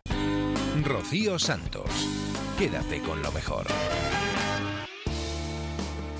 El pasado jueves nos levantábamos con la triste, con la tristísima noticia del fallecimiento de Antonio Fraguas Forges. Tenía 76 años, falleció a causa de un cáncer de páncreas y quien nos alertaba de la noticia era Carlos Alsina a las 6 de la mañana. Son las seis en punto de la mañana, son las 5 de la mañana en las Islas Canarias de este nuevo día que es jueves, estamos a 22 de febrero del año 2018 y hoy va a salir el sol a media asta porque esta madrugada se ha muerto Forges, el humorista, el viñetista, el periodista, el, autor, el novelista que también lo fue, el cineasta, Antonio Fraguas, al que usted seguro que conoce. al que usted seguro que ha escuchado, al- que usted seguro que ha visto, pero al que sobre todo usted seguro que ha leído alguna de sus viñetas, de sus dibujos en la prensa. Toda la vida publicando un dibujo diario sobre la actualidad, sobre, sobre la actualidad y otras cosas, sobre la sociedad, sobre cómo somos, sobre, sobre cómo nos comportamos, sobre las cosas que decimos. Toda la vida que son todas nuestras vidas. Porque esto, si usted se fija, es lo que tienen los, los hábitos, las cosas que hacen otros, pero que forman parte de nuestra vida cotidiana. Por ejemplo, la costumbre de mirar en el periódico, en el diario del país, el Forges de cada mañana. Esa costumbre de miles de lectores que ya no podremos repetir mañana. Esa costumbre que forma parte de nuestros hábitos y cuya ausencia notaremos precisamente por eso, por lo arraigada que estaba a nuestra, a nuestra vida, a nuestro minuto a minuto, a nuestro día a día. Antonio Fraguas, eh, enfermo de cáncer, publica hoy, el día de su fallecimiento, fíjense, publica su último dibujo. Produce incredulidad incluso decirlo, ¿no? El último Forges en el periódico de hoy. Después de miles y miles y miles de trabajos. Desde el 13 de abril del año 64, esa fue la fecha en la que publicó su primera viñeta o su primer dibujo en el diario Pueblo, y luego pasó por Informaciones, y luego pasó por Diario 16 y por el diario El Mundo, y finalmente en el diario El País. Y tal vez usted es uno de esos lectores que ha seguido a Forges en toda su trayectoria, en toda su carrera y en todos los medios por los que ha pasado, ¿no? Incluida la radio. Fue uno de los integrantes, de los fundadores del mítico debate sobre el Estado de la Nación de Luis del Olmo, con el Dream Team del humor de la época, ¿no? Con, con Mingote, con Chumichúmez, con Tip, con, con Cole, con Gila. Unos cuantos años, ¿verdad? De la historia de, igual de la historia de su propia vida que me está escuchando, de la historia de nuestro país y desde luego un montón de años de compromiso diario con la tarea de hacer humor, de hacer humor gráfico hasta el día de hoy. Hombre, en realidad, las viejas teorías freudianas o similfreudianas, según las cuales los humoristas tienen que ser buenas personas, pues yo no sé exactamente lo que es eso, ¿eh? no, no lo entiendo muy bien. Sí es cierto que el humorista tiene un gran amor, entre comillas, por la gente porque dedica su vida a conseguir que piense, a, conseguir que sonría y sobre todo a conseguir que se evada de algunas duras realidades que generalmente acechan al ser humano. Era uno de los imprescindibles de nuestra vida y a él dedicó Televisión Española bien recientemente uno de sus documentales de esa serie, de los imprescindibles. Hoy están de luto los náufragos, están de luto los blasillos y los cosmes, y las viejas y los oficinistas, y las conchas y los marianos, por supuesto, y los jefes y los funcionarios, y los futboleros enfermizos. Están de luto hoy los lectores, o estamos de luto los lectores, y está de luto también el diccionario, el diccionario forgiano, que tantos palabras incorporó a la vida cotidiana de sus seguidores. If I listen long enough to you, I'd find a way that it's all true. Knowing that you lied straight faced while I cried. Still, I look to find a reason to believe someone like you makes it hard to live without somebody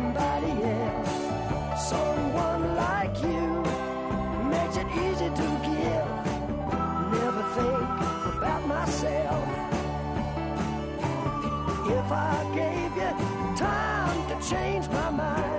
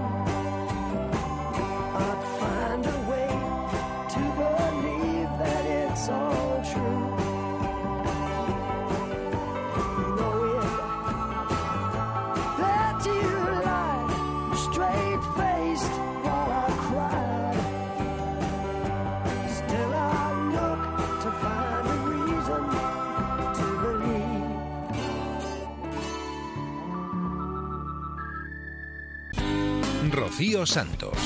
Quédate con lo mejor.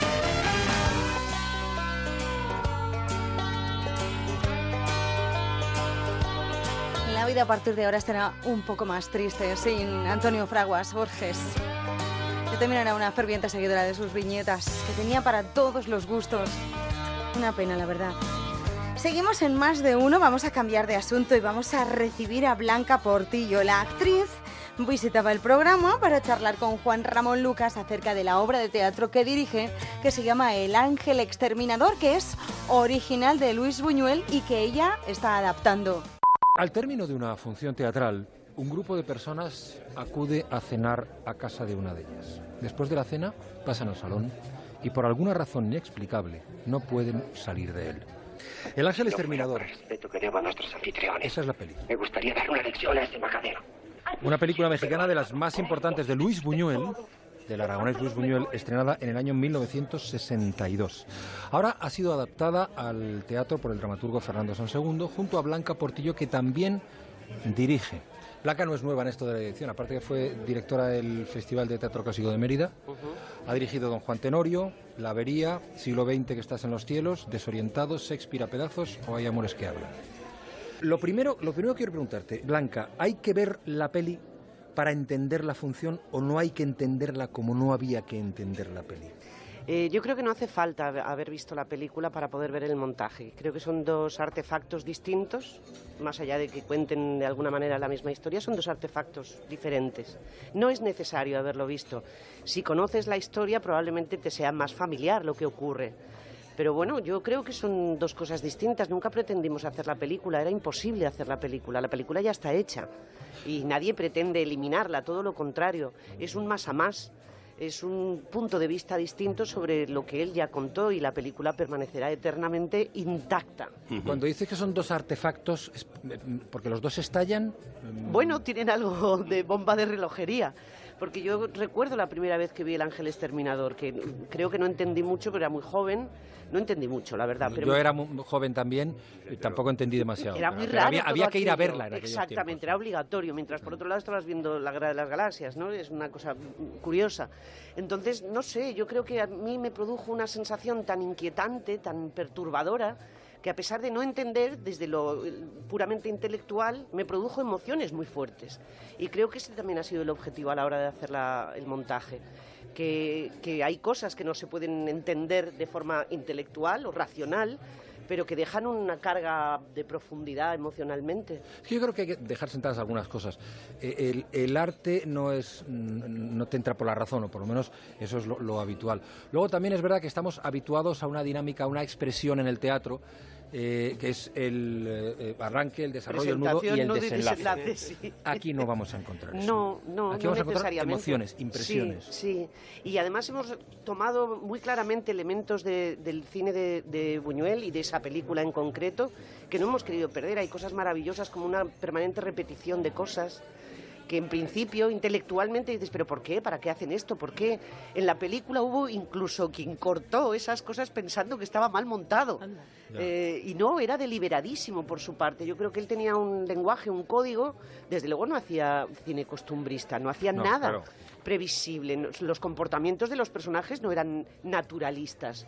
Y nosotros hemos hecho lo mismo. Y Yo entiendo lo que tú dices, que el público a veces dice, bueno, yo quiero una historia que yo comprenda, que me la presenten de forma normal. Y que me vaya a casa diciendo, "Oh, qué bien me lo pasó a, la- a la- a Exactamente. lo siguiente. Y necesito también que me digan si es drama, es comedia, es tragedia. Esto es un poco todo. Es una especie de cóctel molotov lleno de todos los géneros posibles y de las locuras más grandes. Con veintitantas personas en escena. Veinte. Y, y en una obra así... 20. En una obra así, manejar a 20 personas, eh, evocando a Buñuel, haciendo su realismo en el teatro, ¿eso les tienes que dejar más margen que cada uno vaya y te encuentre sorpresas o no? O, o todo lo contrario, tienes que ser más férrea en la dirección para que no se te escape nada. Creo que hay que acotar. Ya, Eh, y a partir de ese coto cerrado, es decir, huir de ciertas cosas que el actor debe quitarse de la cabeza, esto que hablamos del costumbrismo, del naturalismo, del a partir de ahí, una vez que tienes las vías bien marcadas, dentro es un lugar de máxima mm, expresión para el actor. Puede buscar las cosas más locas y que tengan un sentido para él, aunque no lo tengan para mí. Quiero decir, creo que han tenido un margen de libertad creativa importante a pesar de estar muy acotaditos, ¿no? Quédate con lo mejor en Onda Cero.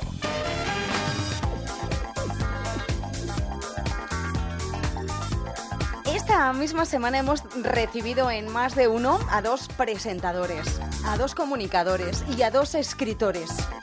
Son dos personas, no son seis. José María Carrascal, autor de Todavía Puedo, y Frank Blanco, autor de Sobrevivir a los 40. Ellos hablaron en más de uno sobre la edad. Uno supera los 40 y otro los 80.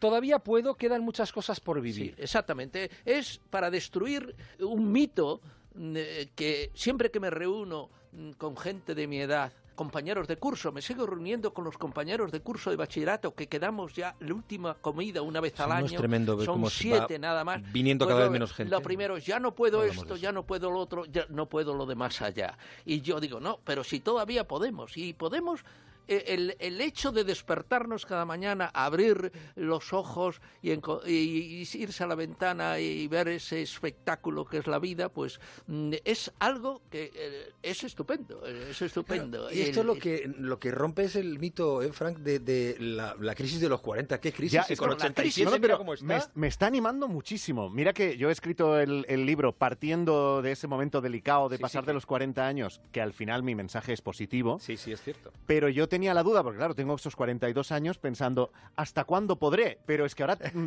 veo, veo que hasta los 80 eh, voy a poder. Y, y pero, puede ser- de verdad. Pero es que en pero los, Carrascal, Los años pero malos en todo. son los de la adolescencia. pero se puede en todo. Estamos hablando de todo, todo.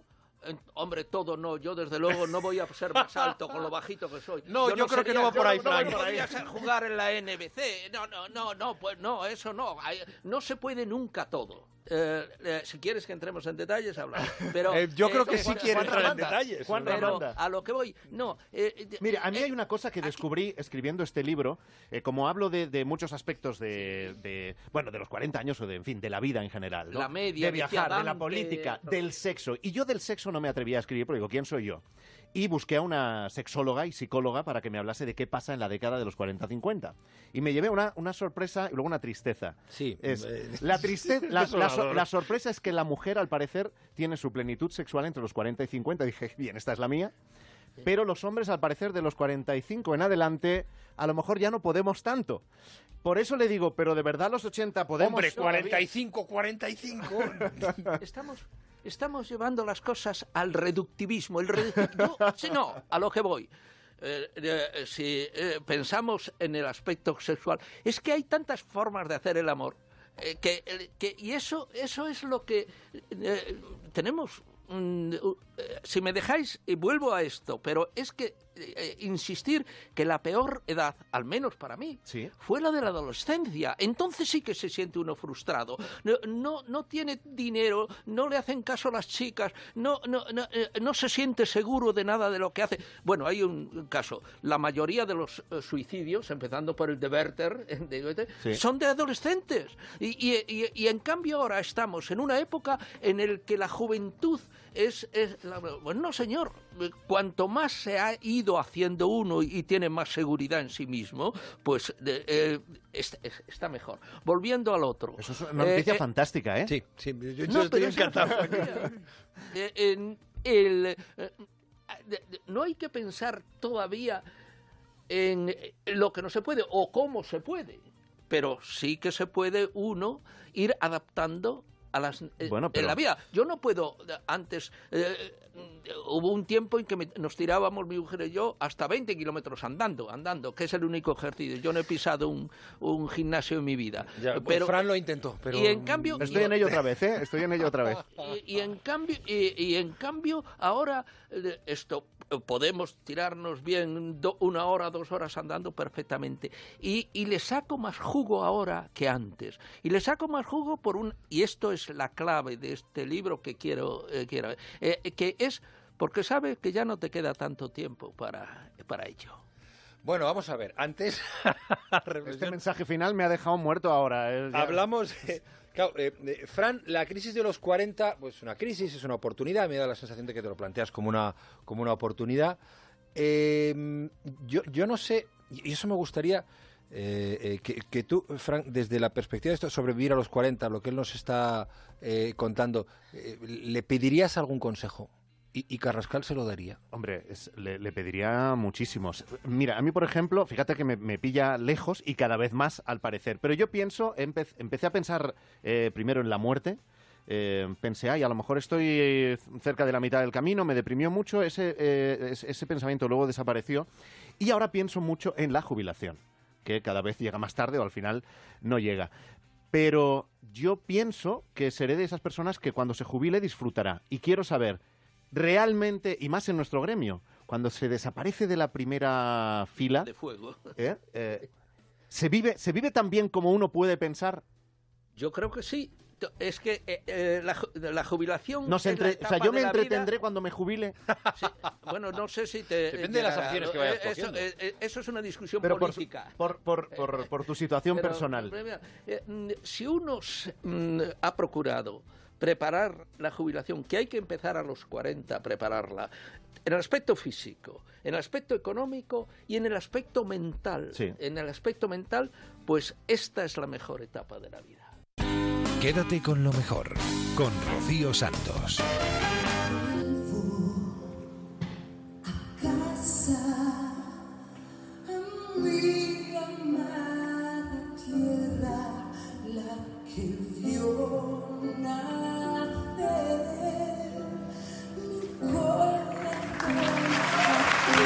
Se ha vuelto viral. Todo el mundo está hablando del himno de España que, al cual ha puesto letra Marta Sánchez en una actuación que ha tenido lugar hace muy pocos días aquí en Madrid.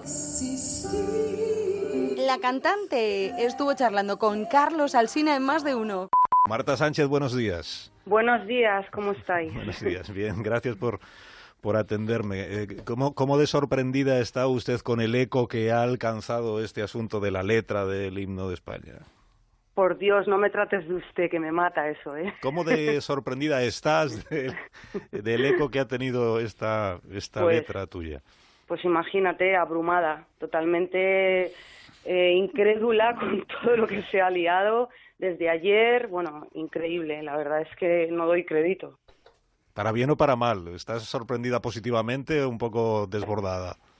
No, estoy muy contenta porque no esperaba que este, esta idea, este acto iba a tener tal repercusión y, la verdad es que me, me enorgullece porque no ha pasado desapercibido y se ha tenido en cuenta una, una acción que salió de mí con todo el amor y con todo el cariño, eh, una idea que surgió en, en mi cabeza hace ya año y pico en, cuando vivía en Miami pues por todo lo que añoraba mi país, por todo lo regular que lo pasé en Estados Unidos, lejos de, mi gente, de, mi equipo, de mi familia y de mis amigos aquí en Madrid. Y, y la verdad es que pues eh, mm, estoy mm, pues contenta porque no ha habido prácticamente nin- ninguna ninguna crítica que me haya hecho daño ni o sea ha sido increíble. Mi o sea no sabéis mi teléfono eh, sigue ardiendo. O sea ayer en los WhatsApp creo que fueron 400 bueno es que estoy alucinada de verdad alucinada. Eh, Ale, ¿Has leído el, el tuit que publicó el presidente del gobierno, el señor Rajoy? sí cómo no cómo no cómo no. ¿Qué te pareció? Pues hombre, mm, a mí, a to- o sea, ya sea presidente o, o yo qué sé, o quien sea en este país que le haya hecho ilusión que yo haya tenido esta iniciativa, pues eh, y no solamente he recibido su felicitación, sino de más políticos, de ministras, de ministros, o sea, eh, no me no me hace más feliz el- la felicitación de, de Rajoy que que la de que la de Rivera, o sea, me hacen todos mucha ilusión, pero como- no como políticos, sino como ciudadanos y españoles.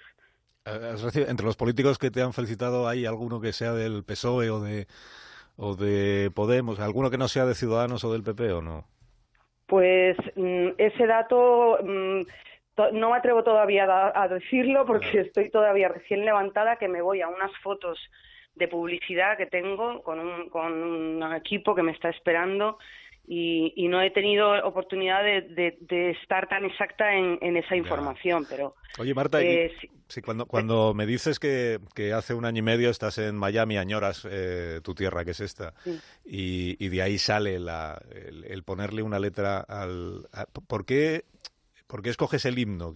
Porque igual podías haber hecho una canción relativa a la nostalgia que siente un español cuando está lejos de España. Sí. Pero atreverse con, con ponerle una letra al himno nacional, Pues mira, eh, esta idea yo creo que me la mandaron, no sé, mi padre o mi hermana o alguien por ahí arriba, porque fue como un flash que tuve así en la cama un día y, y creo que también eh, ha sido el himno porque eh, es, es una canción que es una música que nunca nunca la han hecho en plan balada como yo eh, siempre ha sido una marcha no con un ritmo muy muy un poco eh, incómodo no un poco duro no nada melódico. Entonces sí, de repente pensé oye por qué no hacerlo a mi manera, con mi voz, con un arreglo a piano, aprovechando que iba a la zarzuela, que y, y creo que no hubiera sido lo mismo si hubiera hecho una composición eh, original melodía mía, porque esto tiene eh, pues eh, la base y, y la madera de, de ser la canción de mi país, que creo que además nos pertenece a todos los que hemos nacido aquí. Eh, es una canción que tendríamos que estar orgullosos y que nos tendría que gustar cantar y con esa letra tan antigua que tiene, ¿quién canta el himno? eh? Así, nadie. Oye, el, el- tú haces la letra porque te sale así. Es decir, no- no haces la letra con idea de que acabe siendo la letra del, del himno de España. Pero ¿no te importaría que eso llegara a suceder? Que se decidiera que tu bueno, letra es yo la... no, no, no, no, no soy tan osada. Si acaba siendo la letra del himno mi letra, me voy a la tumba tranquila. Soy yo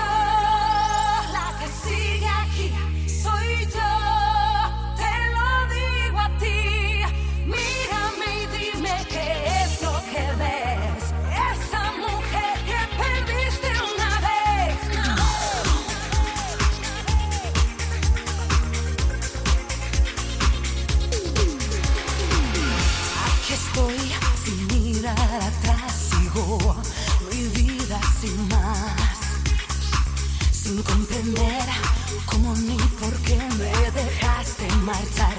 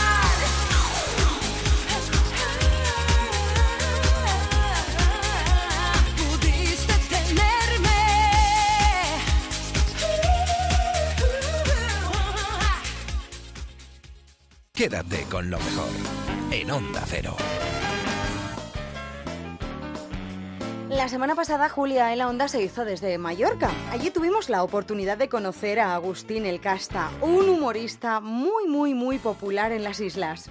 Tú embargabas a la gente. Yo embargaba a la gente. Y ahora les Y- embargas de emoción. Escúchame, y el día que dejé, y el día, hombre, les embargo de emoción y, de, y además que tengo, tengo de todo, un poco de sex appeal y de todo, entiéndeme. Pero, pero, no, no, em, el caso es que, ¿tú sabes por qué tuve que dejar yo Hacienda? Porque un día le embargué, un tío, era una derivación de responsabilidad, pobre hombre, había sido administrador de una empresa, total, que le embargué un piso en la Plaza París. Fíjate si me dio lástima de la putada que le habíamos hecho a este- aquel hombre, que le invité a un cortado. Tú imagínate, un Hombre. funcionario invitando a un cortado, a un contribuyente. Sí, es difícil ya. Eh, con el sueldo de un funcionario. Y la mala leche. ¿Y qué pasa? Que entonces nosotros el café de Calagamba, que es donde que es, es, eh, donde, donde entonces, lleva abierto 25 años, que es donde trabajamos un territo, entonces eh, llevaba poco tiempo abierto. Se ve que a este hombre le debieron decir, oye, tú has pasado un mal día. Hay un sitio nuevo en Palma, que hay gente que reirás. Venga, que, que- que te voy a invitar a tomar una copa. Claro, yo salgo al escenario y ¿a quién me encuentro? Al mismo tío que le había embargado la casa por la mañana. Entonces yo dije, Ay, pero- pobre. Pobre, pobre de mí también, ¿eh? Que, que- que a mí me cortó mucho. ¡Qué lástima! ¡Qué lástima! Y entonces, claro, claro, y me, yo igual haciendo el soy minero, haciendo lo que fuera, y, y un- estaba yo de delgado entonces. Y entonces cojo, y cuando lo veo al hombre dije, esto no puede ser. Y al día siguiente, cuando llegué por la mañana, eh, me fui a Recursos Humanos, pedí la excedencia y una semana estaba fuera. Pero es verdad, esto no lo olvidaré nunca. O sea que hasta que no te fuiste de Hacienda, eh, los funcionarios se reían contigo, porque eso, eso viene de serie. Eso ya naciste así, tú ya pero- vienes de serie con eso. cosa, Con, ese, con esa equipación, ¿no? Equipamiento. Ese espíritu, que yo creo que es un espíritu que hace mucha falta. ¿Me entiendes? O sea, yo te voy a decir una cosa que muy poca gente te habrá dicho. Yo fui muy feliz en Hacienda. Esto seguro que no te lo ha dicho nadie. No. Pero fui, fui muy feliz. Y ahora cuando nos vimos, es que había un ambiente, ¿me entiendes? Es que era bonito. ¿Y a, Montoro, a- ¿Y a Montoro le imitas o no? a Montoro, a Montoro, para imitarlo tendré que cambiar mucho la cara, ¿me entiendes? pero ¿Qué te es quiero fácil. decir? ¿Eh? No, no es fácil, es muy difícil. Me ¿El tono tendrían, de me te- me Montoro? tendrían que dar martillazos en la cara. Y no, y no, no, Montoro, perdona que te diga, pero además, Montoro, no, gra- gracias, pero alerta, Montoro es un socio que yo tengo, ¿me entiendes? Porque Montoro, yo... No lo compartimos, no te lo apropies. No, no, lo comparto. Claro, claro. compartimos. Pero no vine a ninguna reunión. No. Ahora, y se lo lleva todo y después tú ya te arreglarás. Ah, ¿Y en las reuniones quién viene? La verdad, encontrarte una- con Montoro en una reunión. Ay, no. vale. No, la creatividad sería distinta. Agustín Lecasta, no falta ninguna fiesta mayor, ¿no? Creo que vamos a la que hay una fiesta, un sarao en algún lugar, allí está va- va- contratado Agustín. Vamos a muchas, la verdad Ya. que ¿Y sí. lo del Casta por qué viene? Pues el casta es porque en el momento en el que hubo que hacer la fiesta para los extranjeros, me dijeron que me pusiera un nombre artístico y en ausencia mía me pusieron el Castañuelas. Claro, para una fiesta de extranjeros, para vestirte de flamenco fue bien, Eh, pero claro, yo ah. después dije, pero ¿cómo me voy a llamar yo a tener una carrera artística y llamarme el Castañuelas? Entonces lo partí y lo dejé en el Casta, que, que, que es un nombre que a mí se me ha parecido un poco forzado. Pero bueno, los compañeros Luego de lo puso de moda Pablo Iglesias, ¿recuerdas? Bueno, claro, tú no, bueno, tú no sabes la vara que me dieron a mí con lo de la casta, a ver si era. Yo digo, Pardal, que yo me llamo el casta hace 25 años y Pablo Iglesias acaba de nacer. Por eso digo, a ti todos te toman el... Pablo Iglesias tiene... tiene ¿Lugar? no, no, no lo conozco a Pablo Iglesias, pero te- te- me gustaría que conocieras al presidente de nuestro parlamento, que tiene también mucho pelo, mu- mu- muy, buen pelo. ¿Largo? Largo, largo y sedoso. ¿Coleta? Con coleta no, lleva el pelo más largo. Se parece mucho al Cristo de la Sangre, que es... que es... sí. Ay, Agustín el Casta. Seguiríamos aquí mucho rato más. Pues qué lástima, porque no has querido, porque le has estado dando más tiempo al- a los políticos. Ya Claro. tam- yo también comprendo que ellos pagan. Claro. Yo también comprendo que ellos No, pagan. no, no es, no es eso, pero claro, era presidente del Consell, no podía Hombre, dejarle... claro, si os traen ellos, solo faltaba. Pero que quiero decirte que, hombre, a ver, ni que fuera, ¿eh? Pero escúchame una cosa, am, yo soy, yo soy, fo- fo- formo parte de la familia de Onda Cero, te lo quiero decir. Sí, porque también vas a Onda Cero, ¿no? Colaboro con Onda Cero, con. Elka Dimitrova. Tú fíjate, si somos aquí un sitio cosmopolita, que quien lleva el programa se llama Elka Dimitrova, el La programa conozco, una gran periodista, Una Elka, gran una periodista gran periodista. Maravillosa. Sí, señor. ¿Ah? Agustín, hasta la próxima. Hasta que tú quieras, No, querida. no, cuando vuelva me, me pido hora y te tengo aquí y te siento aquí una hora, hombre. Me sientas aquí, de- déjate de presidentes, ni de vicepresidentas, ni nada de esto de Nada de políticos nada. que van a quitaros la vida con tanto político, por favor. Hasta pronto. Quédate con lo mejor, con Rocío Santos. Esta semana tuvimos la suerte de tener en los micrófonos de Onda Cero, en Julio en la Onda, a Mario Vaquerizo y Manuel Bandera para hablarnos de la comedia musical El amor sigue en el aire. Junto a ellos dos también están Alaska y Viviana Fernández. Es un viaje por todas las etapas del amor, ¿no? A través de canciones que son de todos los estilos y de todas las épocas, ¿no? Ya no hay, ya no debe existir ningún ningún eh, estadio del amor que no esté contado en alguna canción, ¿no? Eso ya no existe. No, no, no, no, no, no, no, no, no existe.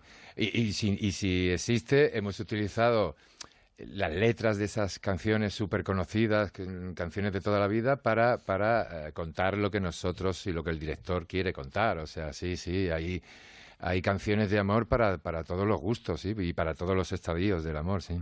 Oye, y lo de las distintas etapas del amor, ¿cómo lo lleváis vosotros? Porque eh, la teoría es muy bonita, pero la práctica a veces, Pues ¿no? la a veces se añoran otras etapas del amor, ¿no? Sí, pero yo creo que, mm, a ver, yo- la vida es una montaña rusa. ¡Ole! El amor también es una montaña Sí, rusa, verdad, con sus subidas y sus bajadas, ¿no? Y yo creo que precisamente mientras haya subidas y bajadas significa que está vivo, ¿no? Entonces, pues bueno, mm, al principio cuando empiezas una relación y estás en ese momento on fire, que te comportas como un teenager y un adolescente y te escapas de casa y mientes en tu casa diciendo que estás con los amigos y en realidad estás con tu chica, eso después como que le echas un poquito de menos, pero cuando ya te empiezas a tener un poquito más de edad, quieres estar también un poquito más sosegado, ¿no? Y yo creo que también el amor también evoluciona. Y el amor también hay que currárselo y no hay que quedarse anclado en el pasado, en una situación idílica, porque eso significa que te va a crear frustración. Oye, y la- eh, oye, Mario, ¿y las fases, Mario o Manuel, ¿eh? ¿Las fases del amor también coinciden con las fases de la vida? Quiero decir, que a los 40 años, o a los 50, o a los 60, toca una cosa y a los 20 otra, o las diferentes fases pueden darse en, todos, en todas las edades. Sí, no tiene por qué, yo creo que no tiene por qué. Yo creo que las diferentes fases pueden llegar en cualquier momento. Yo eh, creo que el amor es, es, es, es- es- es quererse mucho. Así tan sencillo como eso. Y pico y pala. Trabajar. Eh, hay que currárselo, o sea, porque, porque se pasa por situaciones... Yo puedo, me puedo permitir el lujo de hablar de esto porque, porque yo con Marisol, con mi pareja, llevamos 31 ya, más o menos. ¿31 años? Sí. Entonces, más todavía que, que Mario y Alaska, ¿no? Sí, yo Sí. llevo 19. Un poquito 19, que también es- no está mal, 19 años, Sí. ¿eh? Pero 31 años, bueno. Sí, 31. Eh, eh, yo creo que en la profesión quedamos Ana Belén y Víctor y... Sí, sí, Pero, es verdad, ¿eh? hay muy entonces- pocas parejas así, ¿eh? sí, entonces en esta profesión mucho más. O sea, el pico y la pala tiene que estar ahí en la puerta. Porque hay que trabajarse mucho, porque se pasan por situaciones muy muy diferentes y porque, bueno, tienes un hijo, crías al hijo, el hijo ya después se independiza, en fin, pasan muchísimas cosas en una pareja, ¿no? Y, y lo único que hay que tener es eso, ganas de estar juntos, ganas de compartir tu vida con esa persona, no con ninguna otra más. Claro. Y quererse mucho. Y, y- y después viene pues todo el trabajo ese que hay que hacer cuando, cuando se ve que el amor, como tú decías antes, está un poco en el sótano, está empezando a bajar hacia el sótano, pues, Pues ponerse los dos y a subirlo, a Y a subir, a currarlo. subir, a subir, hasta, que sube otra vez al primer piso y ahí empezamos otra vez. Ahí entran seguimos. las abuelas a sabiduría popular. ¿No habéis oído a ninguna abuela o mamá decir eso de es que ahora no aguantáis nada? No aguantáis nada.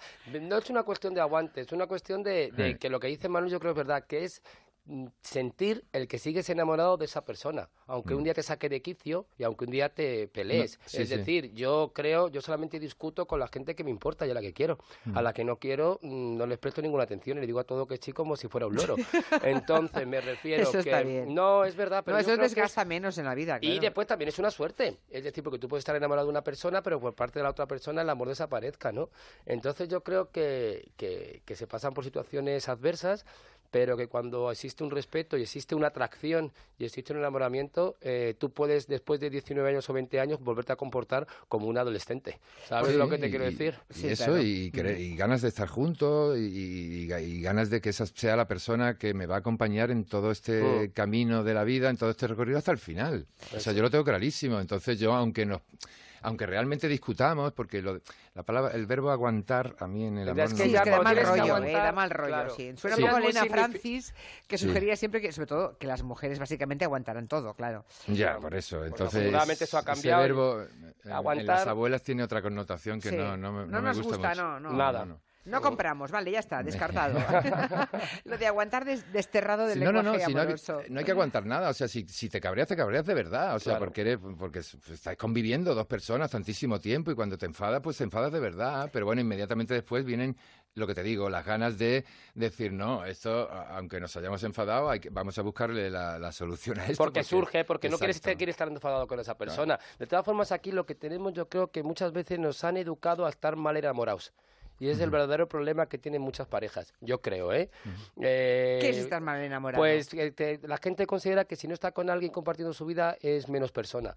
Y hay muchas mujeres y muchos hombres que deciden convivir en pareja sin realmente sentir ese amor. Por eso, por aguantar, por convencionalismo social, por una cuestión educacional, y eso al final frustra mucho. Entonces yo creo que la gente lo que tiene es que ser honesta consigo mismo y sentir que realmente está enamorado, y punto. Y si dejas de sentir ese amor, pues a otra cosa mariposa, si nadie se muere de amor tampoco. Pero el amor tiene que ser verdadero. En Onda Cero, quédate con lo mejor. Rocío Santos. Llegado el momento triste de las despedidas. Hasta aquí el programa de esta semana, pero la semana que viene volvemos, ¿eh? Con más historias para recordar aquí en Quédate con lo mejor. Ya sabéis que si os ha sabido poco, lo tenéis todo al completo en ondacero.es, en las aplicaciones para el móvil y la tablet, que son gratuitas. Que ya sabéis que la semana que viene volvemos a eso de las 4 o 3 en Canarias, la madrugada del viernes al sábado. Y que antes de irnos os vamos a dejar con el Somos Humanos, con los gazapos de Julia en la Onda. ¡Feliz semana! ¡Adiós! Hemos empezado con las cigüeñas. Ahora se están dando las cópulas, ¿eh? Venga, vamos, toma, dale. Cuando es eso, eso que vemos que dicen, no es que estén haciendo castells, eh, pobrecitas. es- Eres chistoso. Están ahí con sus cositas. Eh, las cópulas. Que en el caso del quebrantahuesos, déjame que te diga, porque lo he leído esta semana. ¿Ah, sí? Sí. En el Pirineo. Y ya se están eh, haciendo habituales los tríos. Viva la Virgen del Rocío. Es decir, dos machos eh, y una hembra. Así me gusta a mí. Macho y macho. Paquete con paquete. Todo eso que alguien dice que es contra natura es absolutamente natural. Delante o detrás, el caso es follar. ¿Eh? Lo, que, pa- lo que nos falta es asumir que lo que es propio de la naturaleza. ¿Tú no me crees? También es propio del comportamiento humano. Ya me creerás. Te aseguro que serás un verdadero creyente. Macho y macho. El que lo Lo que ha hecho SEO Life es colocar esa famosa web Uy, mira, mira. seo.org barra webcam ciconia. Esto es muy... es- Ciconia. Ciconia, que es el nombre científico. ¿Cómo aprendemos con gallego? A ver si nos regalan alguna cópula o alguna cosita bonita. ¿Qué es un guarro? En directo. En directo, ahí, venga. Que te la pongo, que te la pongo. Igual hay que ponerle un poco de música para que, ¿no? Te gusta, ¿eh? ¿No? Estoy enganchada a la webcam del campanario de Alcalá de Henares. ¡Guarrilla! Estaba espiando un poquito a nuestra pareja de cigüeñas que están allí. Nos vigila. Y hace un momento hemos pillado en Uria una secuencia Oh. de cariñitos. Quítate las telarañas. ¿Qué pasa? ¿No te gusta el requesón? Yo casi lloro. Sí. Y yo también. De darle con el pico él a ella o ella a él, no sabemos. ¡Qué sabrosura! mm, me gusta. Así como en la parte de detrás del cogote. Un pelito más abajo. Míralas. Ahí, ahí, ahí. Corta esto porque esto es muy verde. Tenemos a Manuel Delgado, buenas tardes. Hola, Manolo. No, no son nada buenas. Manolo. Tiene que cambiarse de micrófono. Manolete, Manolete. Sí, no, es que Ah, es, es un tienes que quitar. No, no, no es eso. Me tenéis un poquito harta. Los auriculares nunca pueden estar en el micrófono. Tiene que quitarlos de ahí. No, no, no, no, no. Llevamos 500 años haciendo una cosa que se llama radio, ¿o no? Quítelos y entonces hable. Que le voy a pegar dos joyas que, que le van a temblar las orejas. Decía que, que, que tampoco era tan importante que, que se me escuchara porque tampoco tenía nada importante. Ahora, doctor Delgado. ¿Y quién es este hombre tan rural? Para empezar hablando de la radio, Muy ya- mal. ya has hecho lo peor. ¡Manolo! Eh, por lo tanto, puedes marcharte. Está cargado. Que va todo lo contrario. Digamos, eh, es, una- es un magnífico momento para explicar la diferencia entre informar y comunicar. ¡Déjate de bobadas! Vale, pues lo haremos, lo haremos encantados. Sí, sí, una cosa. Ya ven que está Manuel Delgado. Que lleva 20 años conmigo en la radio. Sí, hija, sí. Pero aún no sabe que los auriculares, cuando están cerca del micrófono, producen unos pitidos insoportables. ¿Me comprendes? ¿Me comprendes? Aún es incapaz de ponérselo y los ha colgado encima del micrófono. Flipando, ¿no? Pues sí. Manuel Delgado. Vete ahora y nunca vuelvas. Que no cometieran, por favor, ilegalidades en el PP de ningún li- de ningún Julia de ningún li- de ningún Escogí un mal día para dejarlos tranquilizantes. Tranquila, mujer, tranquila. Si quieres, se lo repito. Sí. ¿Qué? ¿Estás lista? Está preparadísima. Bien, de ningún li- de ningún Pero, ¿qué te pasa hoy? Enajenación mental transitoria. rincón o lugar de España. ¡Por fin lo conseguí! Bien. Acusan a los de Albert Rivera de haberse convertido en el primer partido de la oposición al gobierno en lugar de un socio, de un socio fiable. Ah. Respuesta de José Manuel Villegas, secretario general de Ciudadanos. Le dice a los populares que se ocupen de mantener filas las limpias. Un momento. ¿Qué ha dicho? De mantener filas las limpias. ¿Qué te pasa? Pues no sé. ¿Se encuentra bien? No sé. Bueno, no se preocupe, no pasa nada. Dígalo. Despacito, despacito. De mantener filas las limpias. Bueno, una mala tarde la tiene cualquiera. Mantener limpias las filas. Le damos un aplauso y le dejamos que se vaya. Fue, digamos, no sé en relación con qué circunstancia, que una mujer llamó Piticlin, piticlin. ah, y en cierto momento había una par- un momento de su narración en la que explicaba que he tenido un accidente de coche. ¿De qué te ríes tú? ¿Y? ¿Y qué? que dijo que le habían dado por detrás. Ya. Ya se ríe el tío. Es que me dieron por detrás y... El que lo prueba repite, yo no sé por qué será. Es que me dieron por detrás. Bueno, en fin. ¿A quién no han dado por detrás a una? Te gusta, ¿eh? Ay. ¿Y?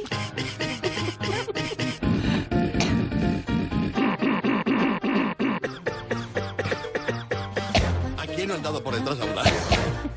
Decir, los machos, los machos ya se están eh, eh, haciendo habituales los tríos. ¿A quién no han dado por detrás? Macho y macho, y macho, ¿Y? y macho, ¿Y? y macho, ¿Y? ¿Y? y macho, y macho, Espiando un poquito a nuestra pareja de... macho y macho. Es que me por detrás y... ¿Y qué somos? El señorito del bigote y de la prepotencia. No, hija, no. ¿Qué somos? Correveidí, lametraserillos, tribuletes de pesebre. Somos humanos. Quédate con lo mejor. Con Rocío Santos.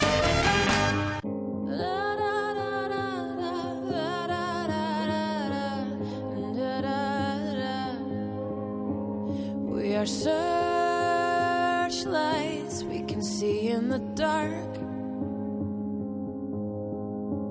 We are rockets pointed up at the stars. We are billions of beautiful hearts. And you sold us down the river too far. What about us? What about all the times you said you had the answers?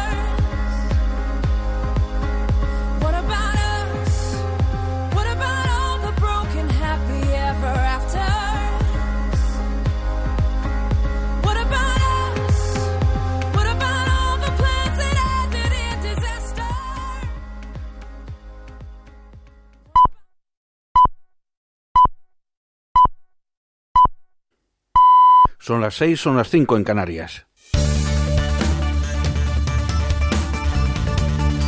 Noticias en Onda Cero.